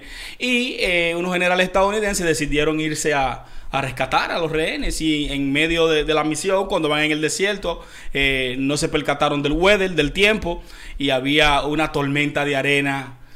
Y Se los llevó a todos. se lo llevó a todos. Pero murieron en esa murieron, operación. Todos murieron en esa operación. Todos a bordo. Más de 26 soldados murieron en esa operación. Eso fue uno de la operación desastre de Jimmy Carter. Eso fue lo que lo hizo perder la Casa Blanca eh, y empañó totalmente la administración. O sea, se, se dice que uno de los presidentes, uno, de los- uno de los presidentes más débiles, más débiles en cuanto a política internacional de los Estados Y, a- Unidos. y Ayatollah dijo, eso fue Alá. Y, la pe- y obviamente tiene Exactamente, una, entonces ahí surgió. tiene una similitud muy como al, al ciego de Viena. Exacto, exacto. Que parece que era hecho Exacto, sí, por entonces mano eh, ahí. Ayatollah lo ven como el líder, no simplemente espiritual, pero también el líder eh, del aparato gubernamental de lo que es Irán completamente. Irán tiene su presidente, pero lo, lo que diga eh, el líder espiritual es el, es el último que tiene la palabra. ¿Entiendes? Y, y, eh, yo creo que la relación saudí-estadounidense va más allá de petróleo. Eh, de verdad no sé cómo yo pudiera decirte esto, pero yo pienso que los saudis, eh, la- claro, la élite saudí, la oligarquía saudí, está también involucrada en- en esa gran asociación secreta mundial. Eh, en la que tú llamas que conspiratoria, en la que yo pienso que sí, y Pero cada, día, cada día más me convenzo. ¿me Pero entiendes? ¿cómo uno puede comprobar de que eso suceda? Por eso yo digo que es conspiratorio. Bueno, esto nos lleva a lo que son los ataques de- de- del- del 11 de septiembre del 2001. ¿Entiendes? ¿Cómo puede ser un ataque eh, eh, que apunta, ¿me entiendes? Todos los caminos apuntan a Arabia Saudita y hasta el sol de hoy, y hasta el sol de, hasta el sol de hoy no hay un culpable Pero, eh, o sea, de los acontecimientos. ¿me y es que Arabia Saudita es el principal aliado de los Estados Unidos allá. Y, el, y ellos es que se viene el término de proxy war a través de Arabia Saudita en el Medio Oriente. Arabia Saudita juega un papel... Yo creo que las relaciones definitivamente empezaron a través del petróleo. Porque ¿qué otra, qué otra forma? Cuando Bueno, llegó claro Roosevelt... está, claro está, claro está. Y todavía Estados Unidos le sigue eh, eh, comprando eh, eh, petróleo a Arabia Saudita. Y cuando Arabia Saudita se entra en, en un, eh, en un estado de crisis o el petróleo se dispara. Pero los Estados Unidos tienen petróleo, Texas tiene petróleo, Venezuela tiene Pero mucho no es, la, no petróleo. es la primera, no es la gran reserva mundial. Ellos, ellos tenían que controlar ese sector. Y después de haber sido ganadores de la Segunda Guerra Mundial y de aún así tener influencia sobre Arabia Saudita, ellos podían asegurarse de por vida esa fuente para ellos. Ya, pero el, el beneficio, eh, en este sentido, Estados Unidos no tiene posesión de los pozos petroleros saudí. Pero tiene los el beneficio, el beneficio que Arabia Saudita no se va a pegar del lado de Irán y que van a venir mm, todo ese imperio otomano que antes era imperio otomano no se va a volver a reunir bajo una identidad islámica ni una identidad musulmana. Bueno, entonces ese, ese, ese, es el, ese es el, eh, eh, eh, el resultado de la relación. Para mí ese es, la, ese es el resultado geopolítico que tiene Estados Unidos con Arabia Saudita. Porque si Arabia Saudita prote- se, dedica a proteger a Palestina junto con Irán, olvídate que Israel lo, lo- lo- pueden llegar a poner en un, en un estado de jaque. Mira, mira, eh, en la Liga Árabe, que es la Liga de los Países Árabes, eh, el advenedizo Muammar Gaddafi dio un discurso. Y yo recuerdo que en ese discurso, eh, lo puede buscar, eh, eh, ingeniero, busque discurso de Muammar Gaddafi, el último discurso de Muammar Gaddafi en la Liga Árabe, donde tuve a Bashar al-Assad riéndose de él diciendo, y él estaba diciendo que por tanto tiempo el occidente ha tratado de tener esa división de Shia y Muslim, lo que estamos hablando aquí geopolíticamente, tienen el, tienen el control total. Gaddafi fue un revolucionario, un coronel que tenía 60 años en el poder en Libia. 60 años en el poder en Libia. El último discurso de, de- de- ¿cómo se llamaba el, el De Muammar, de, de Mua- Muam- Gaddafi. Muammar, no Mohamed, Muammar Gaddafi. Gaddafi? Así como suena Muammar, sin H. Ah, sí. Muammar. Pero ahí, está, ahí, ahí te apareció el, el... O busca solamente Gaddafi. Pero tú tienes que decir la Liga Árabe. Y, y esa es una división que a Estados Unidos Oh, es lo que más le que ese, conviene. ese- yo creo que ese discurso, no es ese, no, el de abajo, el de abajo, el de abajo. Abajo. Eh, yo creo que ese ahí arriba, ese de ahí arriba. Ah, no, no, ese no es el discurso. El caso es que en el discurso él advierte a los líderes árabes de que, hey, ustedes se confían de que Estados Unidos es amigo tuyo, ustedes le cogen el dinero, eh, le dan la inteligencia, ustedes no saben si ustedes pueden ser el próximo. Y sale Bashar al-Assad, presidente de, Siria, riéndose. Y mira quién fue el próximo. So, después mataron a Gaddafi después de, después de ese discurso. So, es evidente que el Occidente no ha querido nunca una unión entre esas dos fuerzas, ¿me entiendes? Es evidente. Y ese fue el papel de Salahadín y combatió tanto tiempo. Por eso era misericordioso, porque quería enseñarle un mensaje al, al- al mundo del Islam, en que sin Mira. unificación, sin unicidad, porque esa es otra cosa dentro del Corán y, y- y- y la yihad, eh, tú tienes que reconocer la unicidad de Dios de que, de que Dios somos todo, una sola cosa. ¿Me entiendes? Una sola cosa. So, si nos- y si nosotros consideramos que todo es parte de ese Dios, eh, sería un pecado mortal eh, eh, herirle o matarle, ¿me entiendes? Entonces ahí viene diferente la, la diferente interpretación de que no, si tú, si tú no eres musulmán, si tú no te conviertes, si tú no Sí. haces lo mismo que yo hago, tú mereces la muerte. Yo, a mí me gusta analizar haciendo este el paréntesis de que las religiones de ese, de ese estilo parece que fueran como... Ese fue en la ONU, ese no fue en la Liga Árabe. Las religiones parece que fueran, yo diría, un virus dentro de la conciencia humana. Ah, míralo ahí. Muammar Gaddafi buscó siempre la unión del mundo árabe. No, pero ya vimos ese. Oh, shit. Oye, ¿tú, tú tienes... Dale más para abajo, dale más... Coño, pero ¿y cómo es? Sí, yo no... Dale, dale un poquito. No, suba, suba, suba, suba otra vez. Ese es ese, el de 8 minutos. Ese, discurso ante la ONU que le costó la ONU, vida. es la ONU, no fue la ONU, fue la Liga Árabe. ¿Me entiendes? La ONU es otra cosa. Sí, es que ese es el único discurso que tienen ellos de, Oh, De ahí. goodness. de la ONU. Es viejo ese discurso, pero está bien. Bueno, yo quiero, yo quiero parce, hacer énfasis en las religiones sin ser parte de las víctimas. Las religiones, sin usted ser parte de ninguno de los dos bandos, y usted lo analiza objetivamente, ¿qué es? Es la evolución de las naciones. Porque las naciones unen a una cantidad de gente. Luego entonces la une el sector Asia, lo- los continentes y finalmente lo que lo une son las religiones. Y esos son los dos bloques más grandes que existen, o los bloques más grandes que existen porque son billones de personas que comparten nacionalidades, pero que comparten, o sea, no, no comparten las mismas nacionalidades, pero comparten la misma religión. Parece que fuera como un, decirlo de una manera, un virus ideológico que tiene el ser humano, de su conciencia, un virus de la conciencia. Donde básicamente lo que se tienen que dedicar es a seguir esos ideales para acabar con la otra parte y obtener un control completo, una unificación del planeta Tierra. Ahí es donde yo voy, y es que el occidente, que es donde nosotros hacemos parte, y quizás estemos equivocados al decir que luce mucho mejor, me parece con mejor calidad de vida, quizá, porque los derechos humanos se respetan, al menos podemos hablar eso sin que nos decapiten. Exacto. Y aún así la modernidad y la tecnología nos ha traído un nivel de comodidad diferente para, para empezar a explorar científicamente. Si hay un lado del bando, yo creería que este lado parece que fuera a apoderarse del globo. Y yo creo que es de esa pugna es que resurge lo que hemos conocido como el nuevo orden mundial.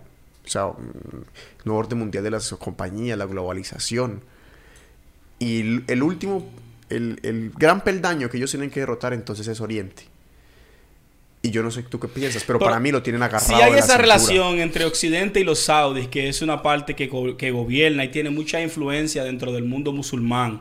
Sabemos que tienen influencia que se propaga y se extiende hasta Pakistán, Indonesia. ¿eh?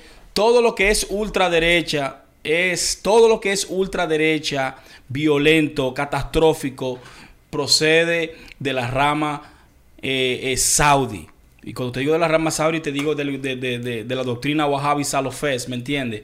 No Sharia law, sino la Wahhabi Salafés, que es lo que predica Al Qaeda, es lo que predica ISIS o el Daesh o el mismo eh, Al Nostra, el mismo Boko Haram. Son influencias y adoctrinamientos de la versión saudí de la interpretación del Corán. Ahora, mi pregunta es la siguiente, y de eso se trata. Entonces, ¿cuál era el motivo? ¿Cuál fue el motivo de que eh, Osama Bin Laden hiciera ese atentado contra las Torres Gemelas? Pero no tanto eso. Mm. ¿Quién es Osama Bin Laden? ¿Cómo, cómo se fundó su institución Al Qaeda? ¿Entiendes?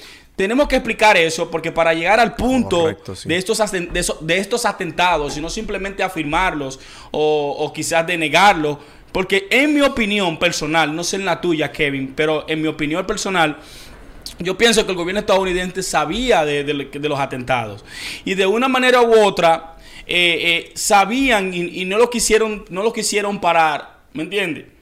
Ahora bien, yo he comenzado a tener sospechas, ¿me entiendes? Porque supuestamente eh, después del atentado de la torre, Estados Unidos le declaró la guerra a Afganistán porque supuestamente el líder que inició la guerra o, cometió los, o los ataques era Bin Laden y estaba dentro de Afganistán.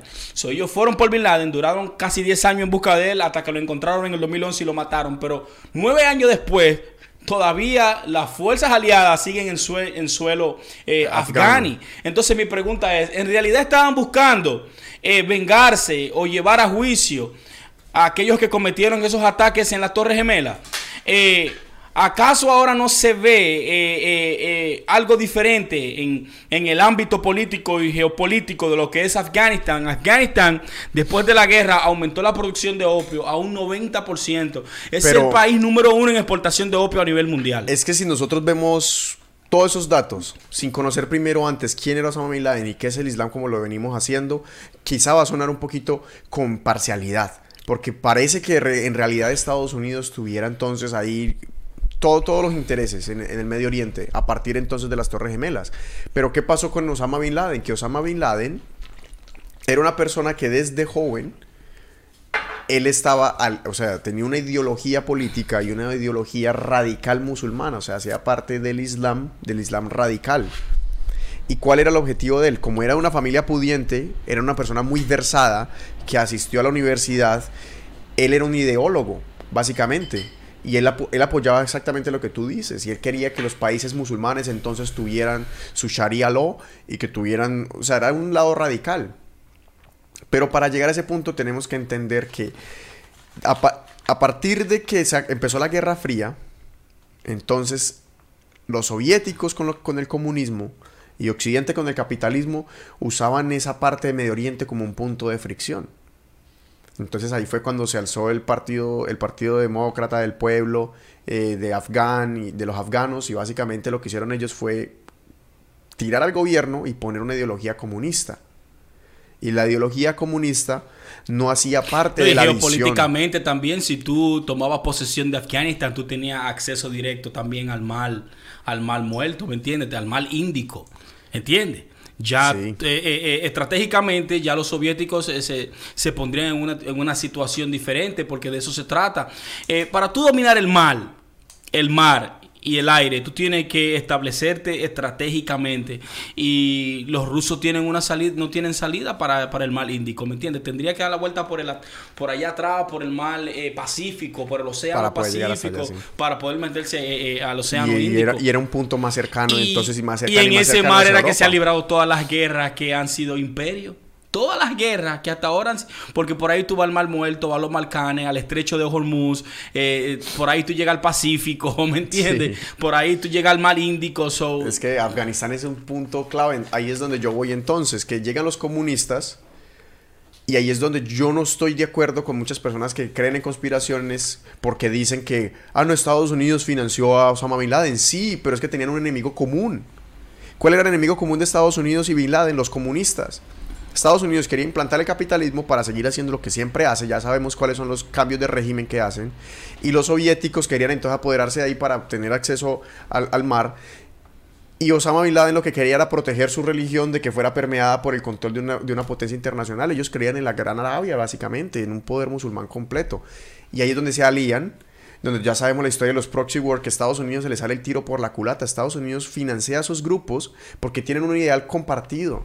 Ellos nunca van a creer que esos grupos después le van a tumbar las torres.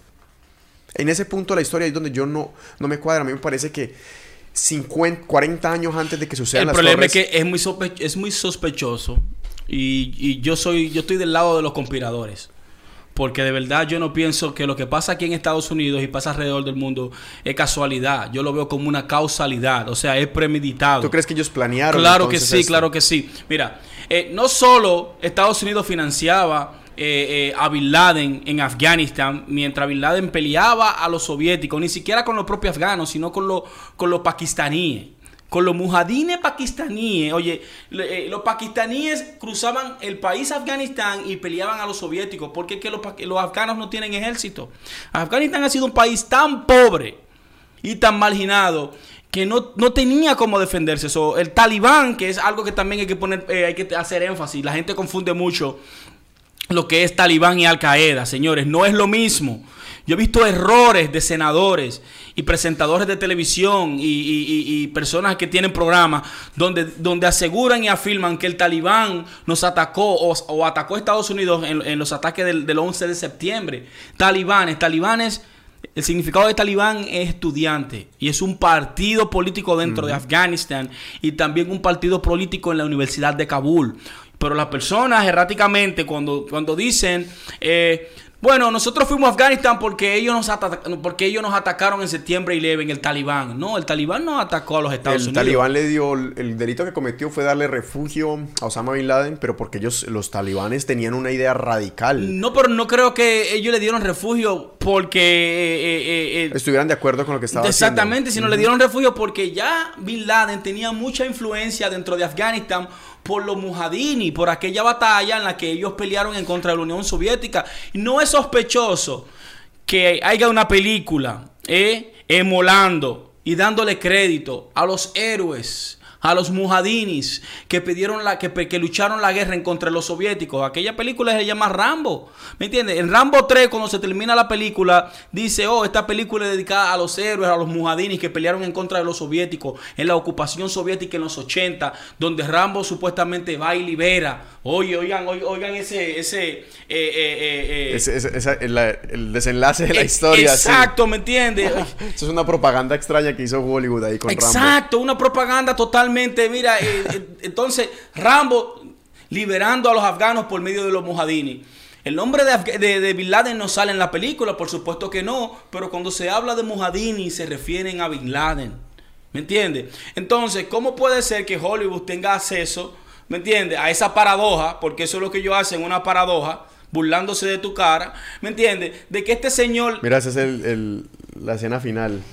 Búsquese, búsquese el tráiler, vamos a ver el tráiler de Rambo 3. Búsquese ya, ya al final cuando se está terminando. Ya la ah, ese es el final, ese es el final. Oh, ya, ese. Ajá.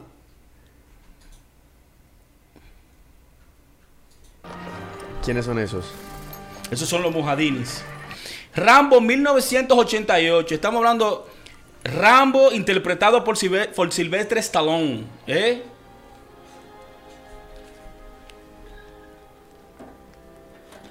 Con el coronel Truman. You sure you don't want to? You sure you don't want to stay? You fight good. Maybe next time. Qué bueno eran, qué bueno eran los mujadinis en aquel entonces. ¿eh? You keep. Can you not stay? Ese es el nacimiento de Al Qaeda ahí. Eso es lo que está narrando Rambo. Ujú. I've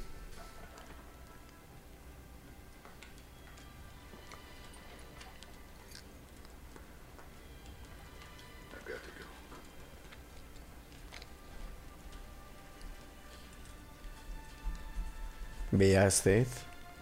O sea que ahí fue que hizo parte de la guerra um, um, Osama Bin Laden.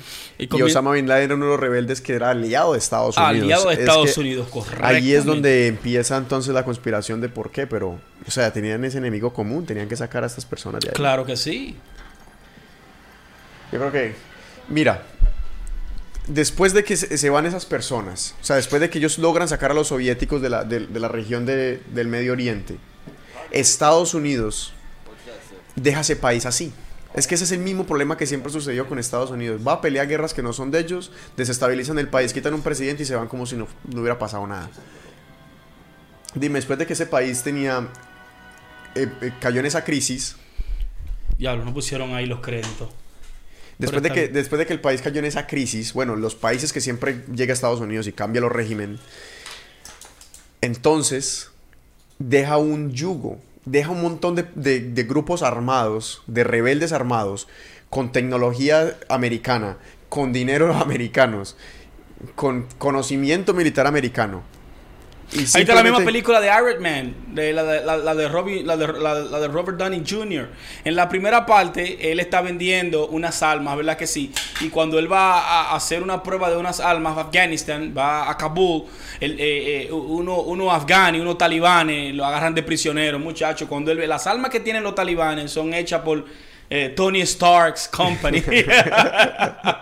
Y mira, es Stark- como un símbolo. Yeah, ¿sí? exacto. Tony Stark Corporation diciendo, what the fuck. El- las armas que yo le vendo al gobierno estadounidense para combatir supuestamente a estos terroristas son las mismas que ellos están utilizando para hacer emboscadas. Muchachos, le hicieron una emboscada a un eh, eh, convoy de zombies que ellos no, ellos no pudieron, como, no, no supieron cómo responderle porque las armas que tenían ellos eran demasiado sofisticadas.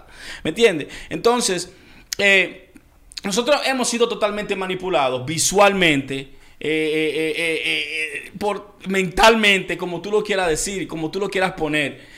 Después de eso, como tú dices, Estados Unidos se retira, ¿verdad que sí? Se retira y se va, se va de Afganistán, dejan Afganistán totalmente desamparada, desamparada, perdón. Pero ese proyecto no siguió porque Reagan perdió las elecciones. En el 90 ganó eh, Clinton. eh, Reagan perdió las elecciones. Pero el plan original de ellos era para totalmente llenar aquella promesa, vuelvo y te lo repito, aquella promesa que es eh, eh, eh, eh, la gran Jerusalén. La, la gran Arabia y juntar a todos los árabes. Exactamente, pero, eh, pero en el sentido, en el sentido, en el sentido sionista también tienen esa promesa. A los árabes le tienen una promesa y a los saudíes le- y a los sionistas le Y tienen hasta- una promesa también. Y es que incluso hasta las cruzadas cristianas, a la final parece que los cristianos no jugaron un papel ahí, pero finalmente los que están ganando la guerra parece que fueran los sionistas.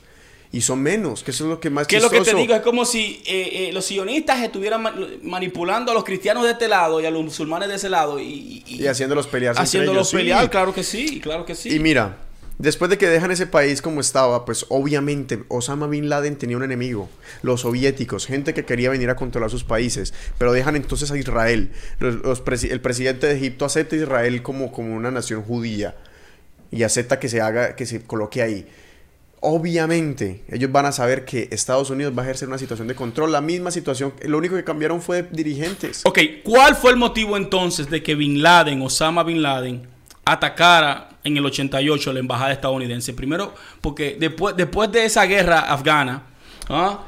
Estados Unidos, eh, Bin Laden creó lo que se llamó Al Qaeda y entonces eh, eh, su primer ataque que se le adjudica fue a una embajada estadounidense, no sé si fue en Yemen. ¿Me entiendes? En el Sí, 88. él empezó, él empezó a hacer los ataques en distintas Eh, eh, embajadas. Él fue el que comenzó a planear y, y a un buque grande eh, eh, militar también hubo un atentado con una lancha, ¿me entiendes? Y, y murieron muchísimos marines. ¿En qué momento la relación Bin Laden-Estados Unidos se deteriora? ¿Entiendes? Porque hay como un gap. Eh, muchas personas conspiradoras dicen que eh, Bin Laden fue un producto eh, de la CIA, al igual que Ayatollah Hamini, ¿me Ok. entiendes? Que es otro producto de la CIA. Pero, ¿en Y- qué punto está la división? Yo no creo que sea por Palestina. Supuestamente es por eso. Supuestamente uno de los disgustos de él con Estados Unidos El disgusto de Osama Bin Laden y desde que él se rebeldiza en contra de Estados Unidos fue en el momento en que entonces ellos firman el tratado este que ofrece protección a Estados Unidos a Saudi Arabia, a Arabia, a la Arabia Saudita a favor de que le vendan el petróleo más barato. Sí. Porque para él eso fue una venta. O sea, vendieron los árabes. Entonces él salió recriminando al rey de, de Saudi Arabia y le dijo, ustedes lo que son son unas prostitutas de Estados Unidos, básicamente. Y él dijo que esa, esa traición era porque no sabían controlar recursos naturales de su, de su propio país y porque le estaban vendiendo su país a gente que... Bueno, eso es lo que nos dicen ellos. Eso es lo que dicen, pero ¿qué sucede? Que eso ha, ha salido Osama Bin Laden públicamente a decirlo. Y para mí me parece algo muy exagerado venir a decir que entonces ellos antes de echar a los soviéticos, que era el problema que más los asustaba a ellos, justo en ese momento en que ellos están, ¿qué hacemos con los soviéticos? Nos van a ganar la Guerra Fría. Ellos eh, al mismo tiempo estén ingeniándose financiar a Osama Bin Laden ingeniándoselo para que los atacara después, 50, 30, 40 años después. O sea, toda esa gente lo que son son unos, o sea, esos, los conspiradores de Estados Unidos son los mejores conspiradores de la historia de la humanidad. Ahí donde Pero, yo mi, voy, pre- me parece mi que pre- no pero mi pregunta mucho es, sentido. eh, eh, por ejemplo, Bin Laden, Saudi, ¿qué buscaba en Afganistán? ¿Cuál era el, cuál era, cuál era el motivo, cuál era el motivo él por de- la diferencia de los ideales. de por- cuál era el, el motivo de él tratar de liberar a un pueblo que es masivamente gigantesco, ¿me entiendes? Contra una nación poderosa como eran los soviéticos. No, yo creo que Bin Laden era un producto americano del comienzo. Pero porque, o sea, básicamente, Bin Laden había sido lavo- le habían dado el cerebro desde la universidad. Él creía básicamente en los ideales de radicales del Islam. Y si te están subyugando a un pueblo de la Gran Arabia, de la promesa nunca cumplida, que son la por la que lucha todos esos, esos esas Al Qaeda, ISIS. Obviamente él se va a meter así igualmente como él se quería meter con ¿O Oh, tú con crees que por eso que ellos luchan? Pues, o sea, básicamente es y ISIS Es un también. poder. ISIS, O ISIS- sea- ISIS es creación del gobierno norteamericano. Bravo. Mira. y Osama Bin Laden también. Osama Bin punto. Laden fue financiado, pero no es que Osama Bin Laden le hayan dicho, uy, no, usted va a ser dentro de 40 años niño tan lindo, va a ser el que me va a tumbar las torres gemelas. Eso no es así. Él es un subproducto. Él lo que pasa fue que Estados Unidos quería tumbar a los soviéticos, financiaron a, a- a Bin Laden y nunca se dieron cuenta que su propia cre- creación, como el caso de Frankenstein, iba a ser la que le iba a destruir. Eh, para mí es eso, no hay ninguna conspiración detrás. Es para mí así. ¿Qué sucede? Que entonces Osama Bin Laden le coge un odio terrible a Estados Unidos después de que traiciona a, Arabia Saudita y empieza a planear su conquista, o sea, su, su deterioro contra el, el imperio occidental. Y ahí empieza, quizá hay, hay dinero de por medio como en cualquier guerra, porque Osama Bin Laden no era un Mira, niño todo no eso, de verdad, pobre. para mí, todo eso, todo eso es planeado, todo eso es una pantomima. Primeramente, Bin Laden no tenía los recursos, ¿verdad?, para, para esconderse de la tecnología norteamericana. ¿Me entiendes? No importa. ¿Sabes? ¿Tú sabes eh, quién, eh, eh, eh, quién teléfono ayudó? satelital, ¿Tú sabes no quién importa ayudó dónde él se a, esconda. con- a- a- a construir el sistema de carreteras en Afganistán? Porque primero Osama Bin Laden llegó a Afganistán como inversor. Bin Laden fue, cuando lo sacaron de Sudán, fue que se vio deteriorado económicamente, pero el tipo tenía Por toda eso la duró potestad. mucho tiempo en Sudán, que el FBI era el más buscado del FBI. Pero él tenía una los re- y recursos. tenía una recompensa de 25 millones de dólares sobre su cabeza. Cualquiera lo podía traicionar. Pero ¿por qué nunca dieron con él? ¿Y por qué 11 años detrás de un tigre que supuestamente le están haciendo una diálisis sale en un video conectado con una máquina aquí en la barriga, ugh, hablando que casi no puede hablar y que el más buscado que no pueden encontrarlo. Cuando tú haces una llamada aquí rara y dices, up, up, up, de una vez tú tienes los monos encima de ti. Eso es muy raro, Pero, eh, Kevin, pero ¿me entiendes? Después de que él cometió el, el atentado al, al septiembre 11, y sí yo acepto que digan lo que quieran sobre el, el paradero de, de Osama Bin Laden. ¿Por qué? Porque ellos ya entraron en, una, en un momento en que Osama Bin Laden estalla las torres y ellos dicen, wow, La jugada maestra, el ajedrez no se, se juega con anticipación y tomando las, aprovechándose las jugadas de su, de su contrincante. Ellos se jugaron esa ellos dijeron, ay Dios mío, eso ya hay un opio bacanísimo en Afganistán.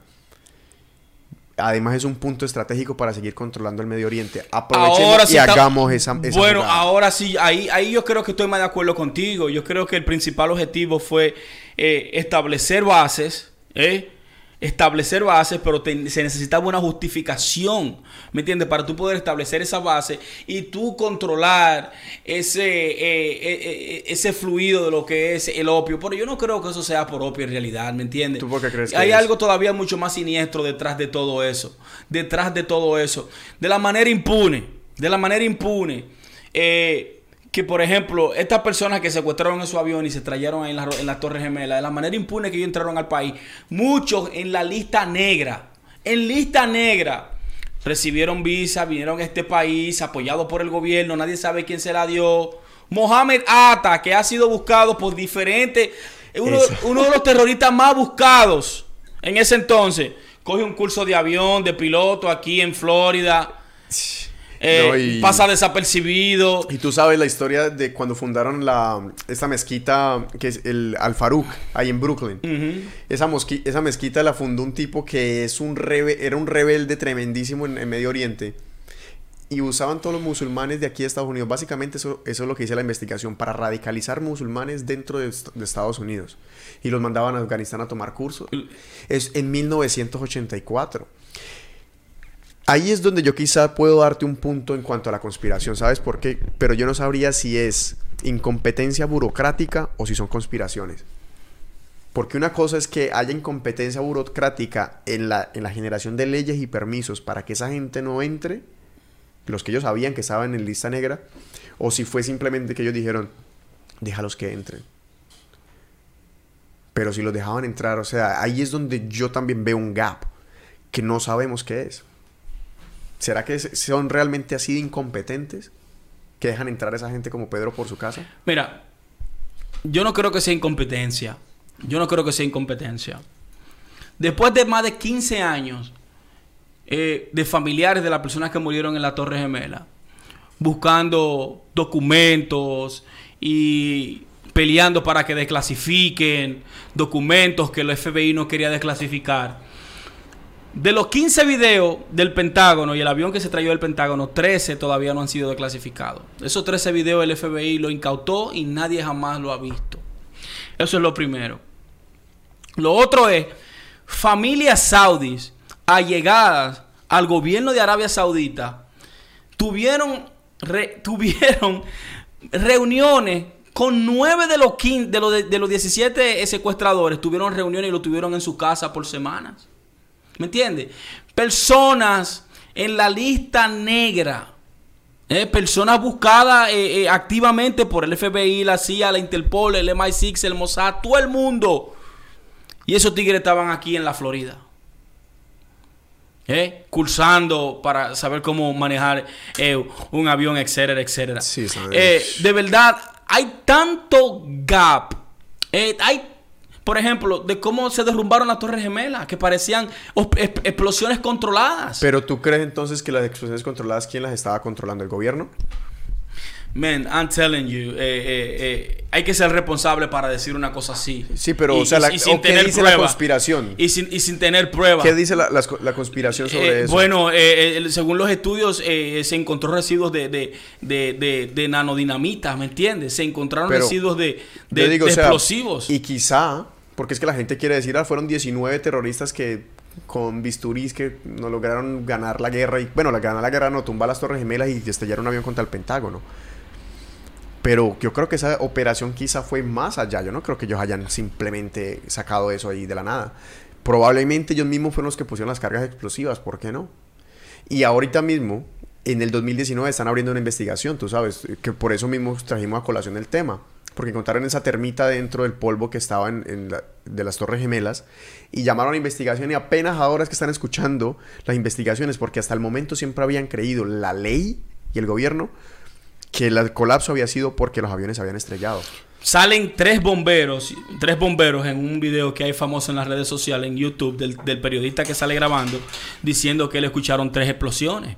Tres explosiones cuando ellos estaban dentro del edificio. Una en el lobby, una, un estruendo grandísimo y otra segunda. Y ahí fue que comenzaron a Y sentir... han hecho, han hecho miles de simulaciones de computadora que Y claro que sí. Y aquí viene lo más extraño. En estos mismos días, ya que se abrió ese caso otra vez, eh, el Departamento de Justicia norteamericano está dispuesto eh, a dejar salir los nombres de oficiales dentro del gobierno saudí que tuvieron que ver con los secuestradores de esos aviones aquí en el 2001. O sea, también ellos tuvieron, ellos tuvieron el documento del 2011, pero la administración de Barack Obama no lo dejó salir. eh. Las familias podían Óigalo bien, óigalo bien, podían demandar a esas personas, ya sea de la, de, de- de la oligarquía saudí o que tengan una relación cercana al gobierno o al reinado de Arabia Saudita, iban a tener esos nombres y la administración de Barack Obama no lo dejó salir. ¿Por qué? Y lo hemos hablado, no lo quiso dejar salir porque si Estados Unidos hace eso, de una manera u otra, otros pueblos van a demandar a Estados Unidos por todas las atrocidades y todos los, eh, eh, eh, eh, ¿cómo te digo? Los genocidios, los genocidios que han hecho a través de todas estas guerras, ¿entiendes? Pero yo creo que eso fue una, eso fue una justificación sucia también. Yo no le creí por un pelo tampoco, ¿me entiendes? Pero yo, yo creo, no, ¿qué, está- qué podrían estar escondiendo? O sea, los saudíes... Ok, vamos a poner, vamos a poner todo, vamos Todos a sabemos que eso sucede. Ok, pero vamos a poner todo sobre la mesa. Vamos a poner, vamos a poner a todos los players sobre la mesa. Vamos también a poner a Israel. Pero vamos a poner todo sobre la mesa. Primeramente, eso pasa bajo la vigilancia del gobierno de George Bush, que tiene de vicepresidente a un tal Dick Cheney. Eh, by the way, que hay una película que se llama The VP, el vicepresidente. Dick Cheney literalmente le dio un tiro a un tigre en una pierna. ¿Me entiendes? Siendo vicepresidente, porque estaban hablando de unos negocios y unos contratos y él no estuvo de acuerdo y dije que se le cayó la 12, ¡pum! y le dio en un pie. ¿Me entiendes? Dick Cheney, la fortuna que tenía Dick Cheney antes de entrar eh, como vicepresidente y esa guerra de Irak, comparada con, la, con los contratos y con la fortuna que él salió después, óigalo bien, después de esa guerra de Irak, es algo totalmente que llama la atención de cualquiera. ¿Me entiendes? Agentes del FBI, investigadores privados privados, todos a dicen que en ese caso hay un cover up. Están tapando a alguien, ¿entiendes? Est- Están tapando algo, están escondiendo algo. No se sabe si es el gobierno de Arabia Saudita, no se sabe si fue un acto patriota, un auto, un autoataque para tener una justificación de, de tumba- de tumbar a Saddam Hussein, de tumbar a Muammar Gaddafi, de tumbar a Bashar al-Assad de tumbar a, a Horni Mubarak, que se fue en lo que se llamó la primavera árabe en el 2012. Acuérdate de la gran promesa que se le dio a los sionistas y a los israelíes, la gran Jerusalén, desde el Jordán hasta el Éufrates. También la misma promesa se le dio a los árabes, la gran Arabia, ¿eh? desde Arabia Saudita todos los confines hasta Persia. ¿eh? Y ninguna de esas dos promesas, generaciones de generaciones van a seguir viendo ese conflicto, porque de la única manera que tú puedes arreglar ese conflicto es tirando una bomba nuclear en los dos lugares y desaparecerlo a todos los que tengan esa idea y que, No, que sí, dos sí. semillas vuelvan a nacer sin tener ese, Yo, yo ese pienso tipo que... de pensamiento. Porque con- cuando está Arabia Saudita, con todo el petróleo el que Pero tiene... mira, mira, mira ahí la película de, de Dick Cheney, mira, mira lo sarcástico que es, es el vicepresidente de los Estados Unidos. Ese tigre, ese tigre se limpió con la administración de George Bush. ¿Me entiendes? Ese tigre, esa película yo exhorto, si las personas quieren saber uno de los motivos de la guerra de Irak y Afganistán, no se pierdan esa película que se llama del vicepresidente con A con con um, So, es basado en con- hechos reales. Claro que sí, Dick Cheney con The Batman, Christian Bale. Y hay un elenco muy bueno en esa película.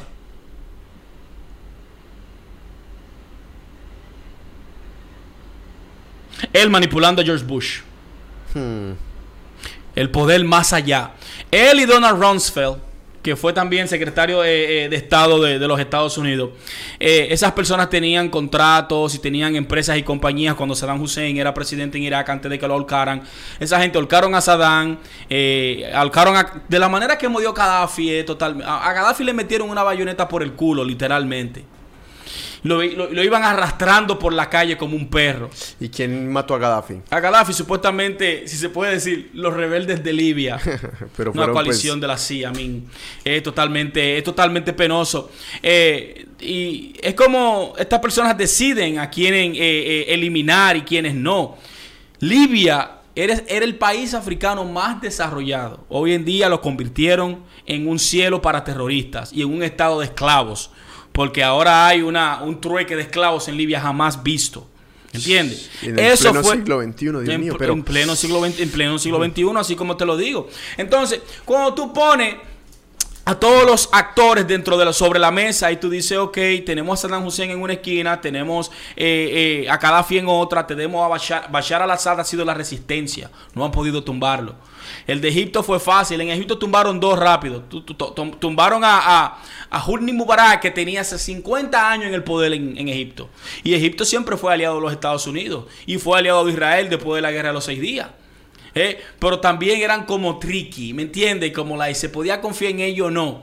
Y ellos y se fueron también dentro del papelazo. Entonces también querían tumbar totalmente eh, eh, a Bashar al-Assad en Siria, no pudieron. Querían tumbar también eh, a, a- ¿Cómo se llama? El que era de Irán en ese entonces. Eh, Ahmadinejad era el presidente de, de Irán en aquel entonces. Mahmoud Ahmadinejad, que tuvo mucho encontronazo con George Bush, que los retó a que tengan un diálogo o un, o un, um, un debate internacional, que lo dieran en televisión nacional. Y George Bush le dijo: No, nosotros no debatimos con terroristas.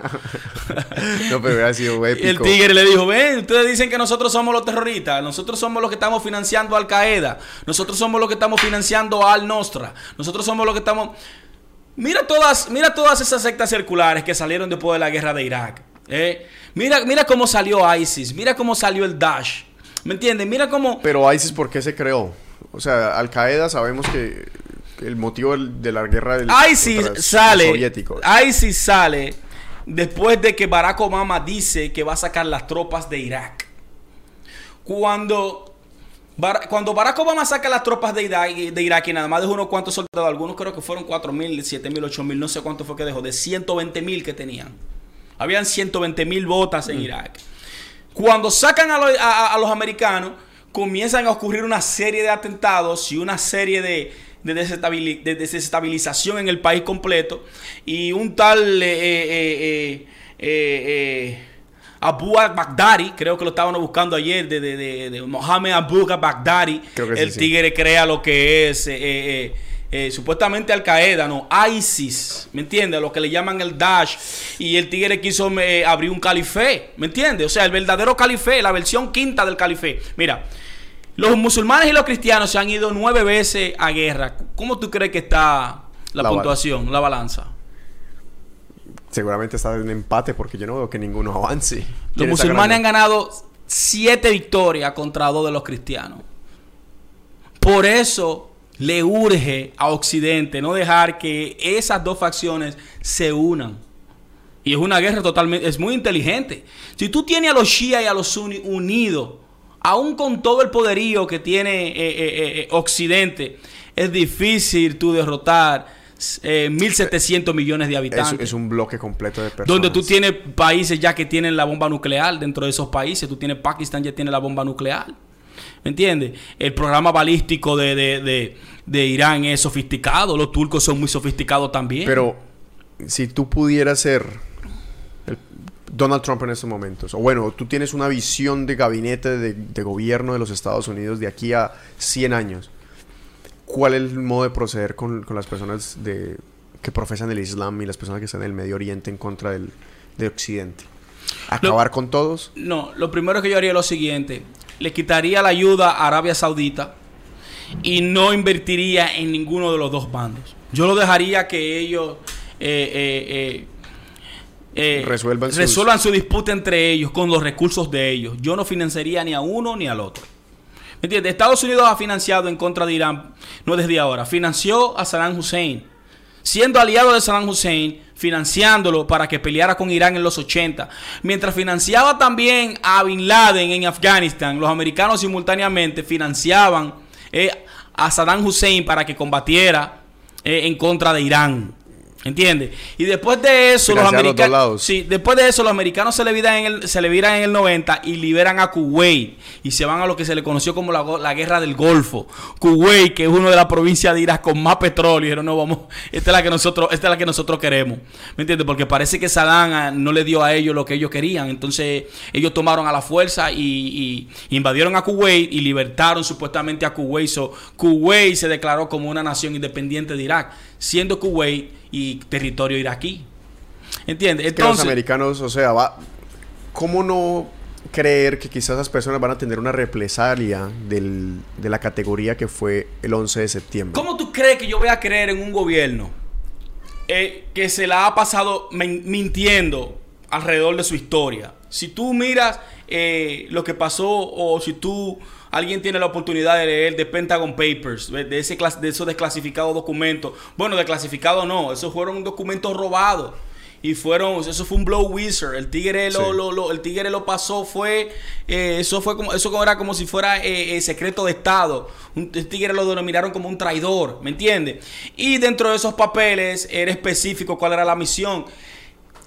En el Golfo de Tonkin, que es el Golfo de Vietnam, eh, que está al lado del, del- del Océano Índico, eh, en esas costas de ahí de, de Vietnam, Tailandia, la Marina norteamericana, el Navy norteamericano, hacía falsos atentados, red flags o falsos positivos, diciendo que los norcoreanos comunistas atacaron al buque de guerra.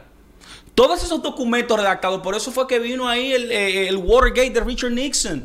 Por todas esas mentiras que fueron mentiras que fueron cubiertas y todo lo que todo lo que hacían, todo el opio que estaban extrayendo de, de- de- de Vietnam en ese, en ese entonces, que era el país número uno. Pero recuerda, ya no estamos nada más simplemente en, en- en opio, en petróleo, también estamos hablando de minerales raros Claro, el comercio minerales raros. Afganistán, África, perdón, Eso es una, en Sudamérica. una gran cantidad de minerales. Son ricos de minerales raros Sí. que se utilizan para qué? Para satélites. eh, Tecnología en general. eh, eh, láser, que ahora es una tecno, la tecnología láser hipersónica, es un game changer, ¿me entiendes? So, el país o la nación que tenga ese tipo de tecnología lleva a la delantera en cuanto al arsenal bélico estamos hablando. Entonces, estamos hablando de un estado que financia grupos a través de proxy wars, como nosotros lo hablamos, grupitos como Al Nostra, grupitos como Al Qaeda, grupitos como ISIS, grupitos como Boko Haram, ¿eh? Financiándolo con el dinero de los taxpayers de esa nación y luego los medios de comunicación se propagan, ah no, que Al Qaeda, que ISIS, que son antioccidentales, que son... pero ven acá, ¿y de dónde esta gente tan sofisticada han sacado toda esa Toyota Deluxe que tienen? Y todos esos drones. Y yo creo y que- todas esas transmisiones satelitales que ellos están haciendo. Y eso no es secreto. ¿Me entiendes? Claro, no, claro eso que no. Claro que no, ¿me entiendes? Entonces, eso está, eso está desclasificado. Senadores del Congreso estadounidense dieron... di- di- di- alzaron la voz diciendo, pero ven acá, ¿y qué es esto? Y eso ocurrió, que mucha gente no lo sabe. La creación de ISIS, de Al Nostra, que eso pasó bajo la vigilancia de, de Barack Obama. ¿Me entiendes? Barack Obama, supuestamente un señor premio Nobel de la Paz, inició tres guerras. Después que predicó en su, pan- en su campaña que era Yes We Can, el cambio. ¿Me entiendes? Que iba a sacar la tropa de Irak, que le iba a sacar de Afganistán, que le iba a dar papeles a todos los emigrantes que estaban aquí, a todos los muchachos del DACA, que la, no se iba a terminar la guerra. El tigre guillao de Pancho Cara de Queso inició tres guerras. Libia, Siria y Yemen. ¿Me entiendes? que- y él fue que donde quiera que él saque la, ISIS, el- claro que el sí, donde quiera que él saque la cabeza en las redes sociales hay que ponerle esa tres banderitas. Never forget. Libia, Siria y Yemen. Libia era un país totalmente estable. ¿eh? que detenía la migración masiva hacia el continente europeo, ¿me entiendes? Y era, un, era de los países más desarrollados o el más desarrollado con la, per cápita- con la mejor que el per cápita, sus ciudadanos, sus ciudadanos vivían felices, era Libia. En Siria, hay videos de Siria, Alepo, eh, Damascus. Esas son ciudades totalmente históricas. ¿Y qué hizo el calife? acabaron. Acabando con todas esas, eh, eh, con todas eh, eh, eh, eh, esas piezas arqueológicas y todos esos museos que tienen miles y miles de años, como tratando de borrar una verdad, como tratando de que el mundo no vea la verdad. En Siria no hay banco central, en Siria no se, en, en Siria no se usa GMO, no se usa transgenérico, ¿me entiendes? Entonces es muy sospechoso para mí que los Estados Unidos eh, financien y le vendan armas. En estos días le vendieron 150 billones en, ar- en armas a, a los saudis, incluyendo el F-35, que es un avión totalmente modernísimo, que puede hacer y puede ir visión y, y no es detectable. ¿Me entiendes? Le- bueno, tú viste ese video con esos son peanuts for you, right? That's peanuts Sí. for you. El presidente le decía, ah, no, ellos no importa, ellos Pero- no atacaron, pero no- ellos, ellos no compran. ja, ja, ja, ja". Yo creo que a Estados Unidos sí ha hecho un, mucho daño al pueblo musulmán. Pero ¿cuál fue eh, la gran victoria para ti? ¿Cuál, ¿Tú crees que si Osama Bin Laden fue el perpetrador? Teniendo en cuenta eso, porque si Osama Bin Laden no lo hizo y simplemente fue él, se lo echaron la culpa a él del 9-11, la historia que estamos contando aquí cambia por completo. Pero tú crees que si Osama Bin Laden fue el que, el que hizo las, los atentados y los ataques a las Torres Gemelas, ¿cuál fue la mejor You, victoria you para know él? what is funny though? Yo nunca he oído un, vi- un video de Osama Bin Laden diciendo sí fui yo. Yo me atribuí los, los ataques de la Torre Gemela. Nunca lo he buscado. Nun- ni yo, yo lo he buscado y nunca lo he encontrado. Y ahí sí Khan podría cambiar, podría cambiar la retórica. Pero, ¿sabes con qué yo creería que no es así? Porque si tú analizas la historia de los atentados que ha tenido Estados Unidos, como este no hay ninguno. No, y Estados Unidos lo que tenía era atentados de 6, 5 personas. Incluso ya sabemos que hicieron un atentado primero en el 92 con, con un coche Murieron bomba. personas, Con una van bomba y murieron 6 personas. Seis personas y según eso, miles, la idea era tumbar la torre. Y que se metían al núcleo, pero como esas torres no Claro las que hacen sí. con núcleos. No, que era. Supuestamente esas torres están diseñadas hasta para aguantar un Boeing 701. Imagínate. Y los aviones que, que chocaron no eran Boeing, eran aviones totalmente. eh, eh, eh, Pero la cantidad de números que hay es muy diferente porque es que en las Torres Gemelas mataron a 3.000 personas. Que eso es material humano, eso es el, el centro de sus negocios. ¿Tú crees que yo le importa eso? ¿Tú crees que después de Operación Norwood, tú crees que yo voy a...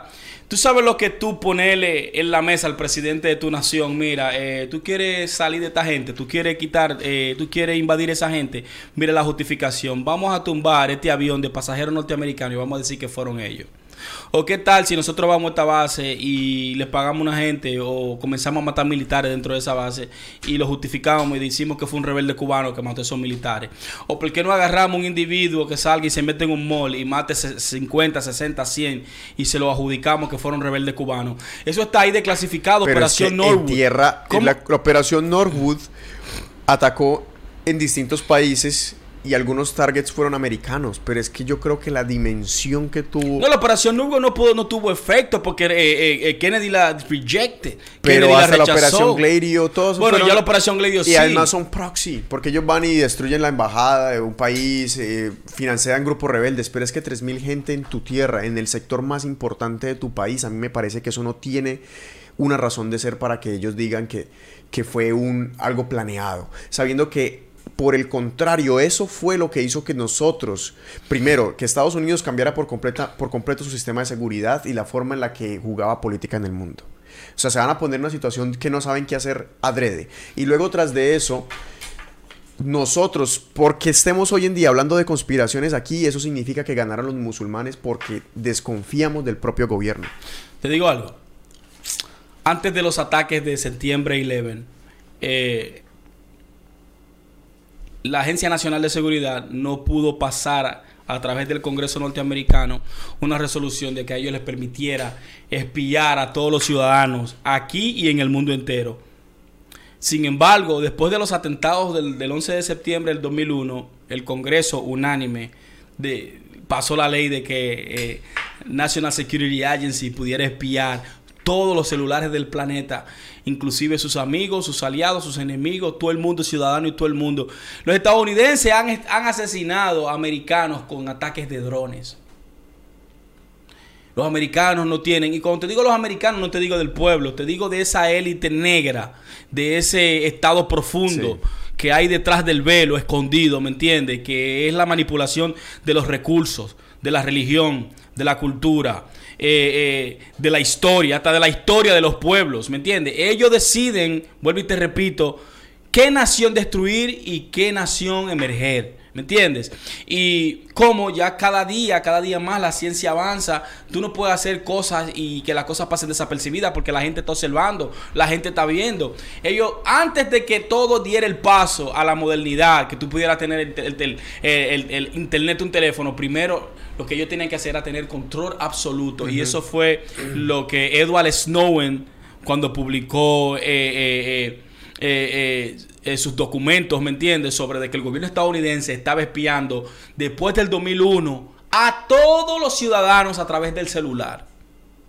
A través Pero, de, de smart ¿por TVs, qué? ¿Por a qué? través, a través de, de, de, de, de- de- de la puta que la gente tiene en su casa, ellos ¿cómo que se llama? Alexa. Con Alexa. Ellos controlan a todas las personas a través de todos los medios. Pero lo que yo no veo es porque una consecuencia tiene que ver con la causa.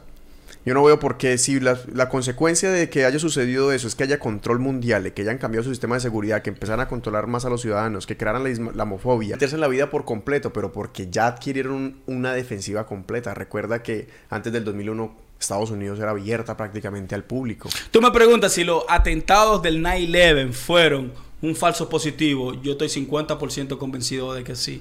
El otro 50% mío duda de que, hay- de que no haya sido algo conspiratorio. Entonces, si eh, hay un 50 mío que está convencido y el otro 50 dudable, ¿a quién tú crees que yo tengo que ir?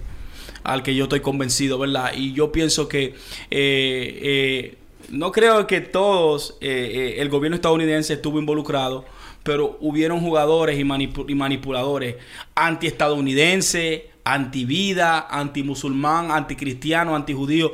A esa gente no le importó nadie, ¿me entiendes? No le importó nadie. Yo no creo que 19 retrasados mentales de bajos recursos van a secuestrar tres aviones. Pero ellos no eran de bajos aquí. recursos. Tú sabes que toda esa gente hablaba inglés, eran estudiados en, en Inglaterra, eh, venían aquí a, a- a entrenarse. Y sí, a mí también hay muchos gaps. Yo no lo voy a negar. Para burlar la mí- inteligencia americana, no simplemente la eso inteligencia es americana, una el Mossad, el prorrogación. MI6, la CIA, I mean, toda. Hoy en adelante, hoy en día tú dices algo, cualquier cosa relacionada con terrorismo y ya tú estás, tú caes en, en, en, en, en- en- en caldero caliente. ¿Me entiendes? Caldero caliente. Salió revelado que Angela Merkel estaba siendo espiada por la administración de Barack Obama. Salió revelado en estos días que Israel estaba espiando la Casa Blanca. ¿Me entiendes? ¿Cuántos eh, eh, trabajadores eh, de inteligencia que han salido a, hablar de todos estos programas? El problema es que cada vez que una persona comienza a hablar de estos programas del gobierno, el gobierno lo desaparece, lo calla, lo secuestra, o lo mete preso. ¿Me entiendes? Ahí está el caso de, de- Charlie Manning, Edward Snowden, Julian Assange. Y tenemos reciente también Donald Trump en estos días a un espía israelí que espió a Estados Unidos y le estaba pasando información a Israel. Eh, eh, Donald Trump lo perdonó y ahora el tipo está viviendo en Jerusalén, viene back and forward. En fin, nosotros estamos viviendo bajo un imperio no simplemente físico, también espiritual, eh, moralmente, culturalmente, en la que a ti como individuo, a la que a ti como individuo, tu percepción es mínima, ¿me entiendes? Tu percepción es totalmente diferida de lo que es la realidad en su totalidad. Esta persona no le interesa, no tiene amor por la vida, no tiene amor por cristianos, por judíos, por musulmanes. A esta gente no le interesa eso. ¿Cuál es el fin de ello? Bueno, tener un solo control, tener un solo gobierno. Asegurar las generaciones de de sus acuerdo. generaciones que tengan, ¿me entienden?, el poder, porque es un club de familia. Y en esas 12 familias, ni tú ni yo estamos invitados, lamentablemente. Eso lo decía George Carlin, ¿me entiendes? Esto es un gran club y tú y yo no estamos invitados. Por eso es que... Y en ambos lados del pastel está así, porque yo imagino en, el mundo musulmán, en el Claro árabe, que también eso está claro que sí, están de acuerdo, están de acuerdo con todo eso, ¿me entiendes? E- e- Es un nuevo orden mundial y no se constituye por una sola raza. ¿Me entiendes? Era como nosotros estamos hablando. Sí, en Colombia hay, eh, eh, no hay racismo, lo que había es clasismo, porque si tú eres un indio eh, eh, eh, con cuarto y yo tú eres un indio, tú eres un jefe o un doctor. ¿Me entiendes? Sí, el Y- vuelve doctor, Exactamente, y de eso se trata, ¿me entiendes? Eso, eso- tú sabes los países musul- musulmanes que son pobres. Países musulmanes con muchos recursos naturales, que los pobres son personas pobres. Y tú ves a personas como viven en deleite, en oro, y que, y que- y- inodoro de oro. Y con carros diferentes todos Eh, los días. mascotas exóticas, tigres, leones, panteras. ¿Me entiendes? Eh, Es, totalmente eh, la, la voluptuosidad en la que viven y, y, y, lo opulente que viven esas personas es totalmente. eh, eh, I'm like, what the fuck, esta, man? esta Son guerra santa, esta guerra santa entre los bloques de Oriente y Occidente, yo creo que nosotros no vamos a vivir el momento en que ambas colisionen y logren fusionarse, porque para mí eso es como eh, el ejemplo le hemos puesto antes, echarle leche al café. Hasta que eso no tenga una forma homogénea, se van a seguir mezclando. Y ahorita mismo estamos en la pugna. El septiembre 11 ha sido una, una jugada de esa guerra que lleva milenios. No digo que haya sido por, independientemente si Osama Bin Laden lo hizo o no, porque yo también quiero ponerlo en duda, porque hay muchos gaps. Pero si en el caso que no creo Estados Unidos haya hecho la conspiración, haya hecho eso un false flag, era para meterse en esos países y continuar una guerra que se lleva por milenios.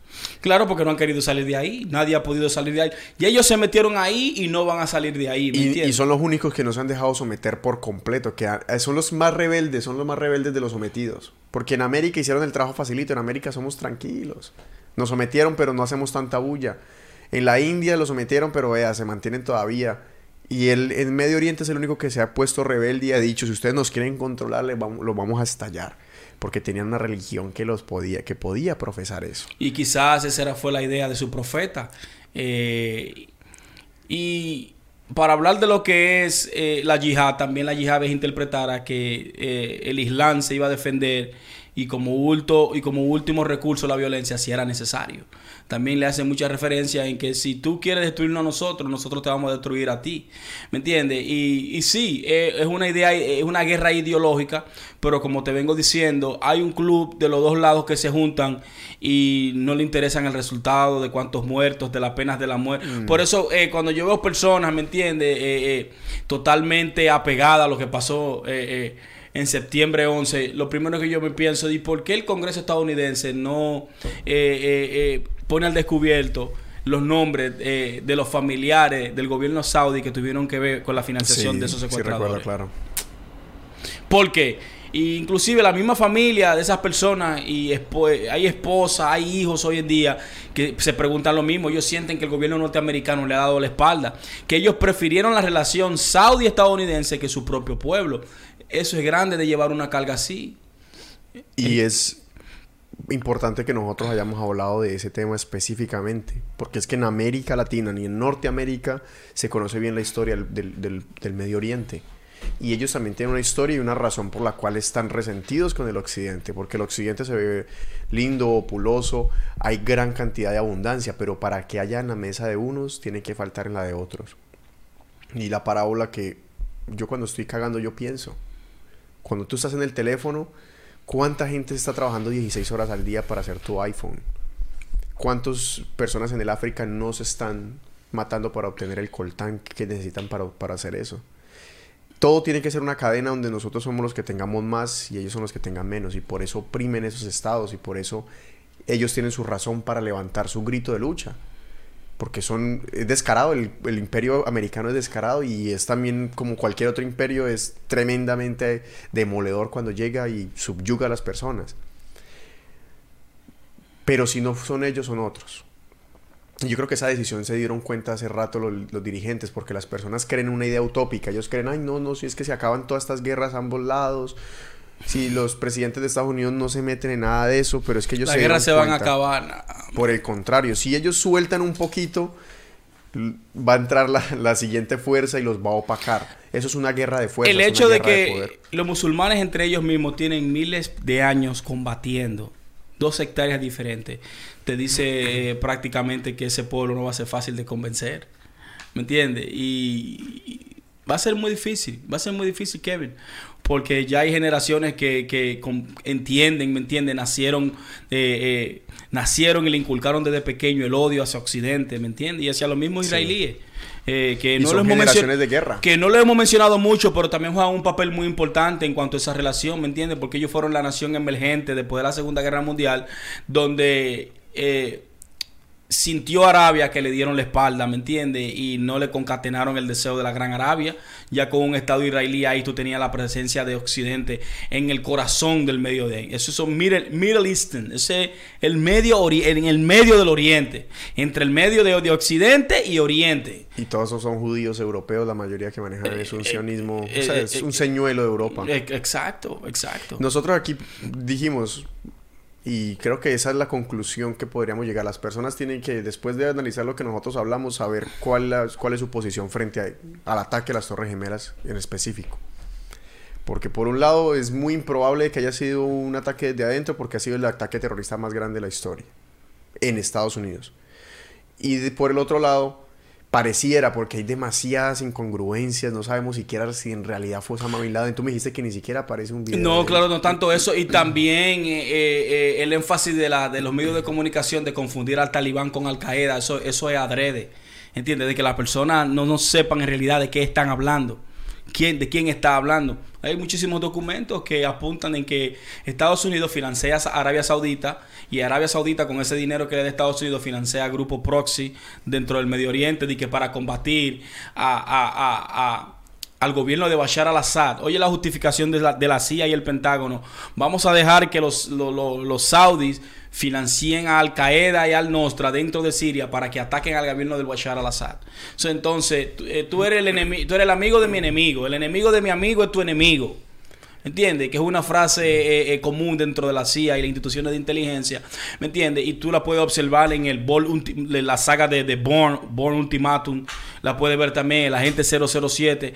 En e- todo ese tipo de series, eh, ellos te dan un insight de lo que es, de cómo se maneja la inteligencia de esos países, en esos países que ellos quieren someter. Y Estados Unidos no aprende la lección, porque con ese proxy war se dieron cuenta que Al Qaeda les tumbó las Torres Gemelas, financiándolos primero. Y después ahora financiaban a ISIS a través de Arabia Saudita. Y ISIS no, no, no se ha proclamado. Comenzó a esos- decapitar eh, cristianos por todas ese- partes, a violar niños. La masacre que niñas. hubo aquí en la, en, la, en la discoteca de homosexuales en Florida también se le, bueno, se le atribuyó El tipo a se radicalizó exactamente, Exacto. ¿no? Y en, en varios puntos diferentes, en Francia, en Bélgica, en Inglaterra, España, en todos esos sitios fueron inspirados por ISIS. Y, por ejemplo, el simple hecho de que, como te habíamos resumido, que hoy abrieran esa mezquita de Al-Farad en Brooklyn y que el FBI se diera cuenta de que estaba comprando municiones y armas sobre armas, armas sobre armas y llevándote a, a todos los feligreses a, hacer, a campos de tiro a practicar tiro. ¿Cómo un gobierno deja que permita que suceda eso? ¿Cómo permiten que un radical entre al país y forme una mezquita, la primera mezquita de Brooklyn? Y empiece a hacer sabiendo que están haciendo eso. Ahí es donde yo doy un punto de que no Muy sé qué es lo que permisible, está claro. eh, eh, esto, y yo no digo que es vulnerabilidad, es como, es como algo totalmente... eh, Adrede. Claro que sí, claro que sí. Esta gente cuando quieren atrapar a una gente, lo atrapan de una vez, Kevin. Los americanos no relajan. En el IRS, nadie se le escapa al, a- al IRS. Yo te digo a ti que si Bin Laden le había debido cuarto al IRS, hace rato lo habían capturado. Y puede ser, ¿no? ¿Qué tal? Señores, el IRS eh, eh, eh, es la institución que se encarga aquí de recaudar los impuestos. A esa persona nadie se le escapa con su cuarto. Usted puede irse, usted puede irse a Marte y allá van y le cobran. ¿Entiende? Entonces, ¿cómo puede ser que con toda la tecnología, I mean, con todo intervenido, con todo laqueado, eh, no, man, I mean, de verdad, eh, pero de verdad, cada día, y más con ese caso, nuevo caso que se abrió eh, para las víctimas del septiembre 11, en lo que los abogados lo están esperando así, mira, se están fr- frotando, porque si se ocurre de clasificar el documento de los nombres de los oficiales involucrados, estamos hablando de casi cuando viene a haber un trillón de dólares en compensación. Un trillón de dólares en compensación. Y un montón de Estamos hablando de 3 mil personas, 3 mil almas. coberturas de los medios, libros que se van a escribir. Los tipos hasta libros van a sacar los abogados de ahí. Eso ya tú sabes, tres mil personas, dos guerras, eh, dos guerras que no se sabe cu- por cuánto va la deuda.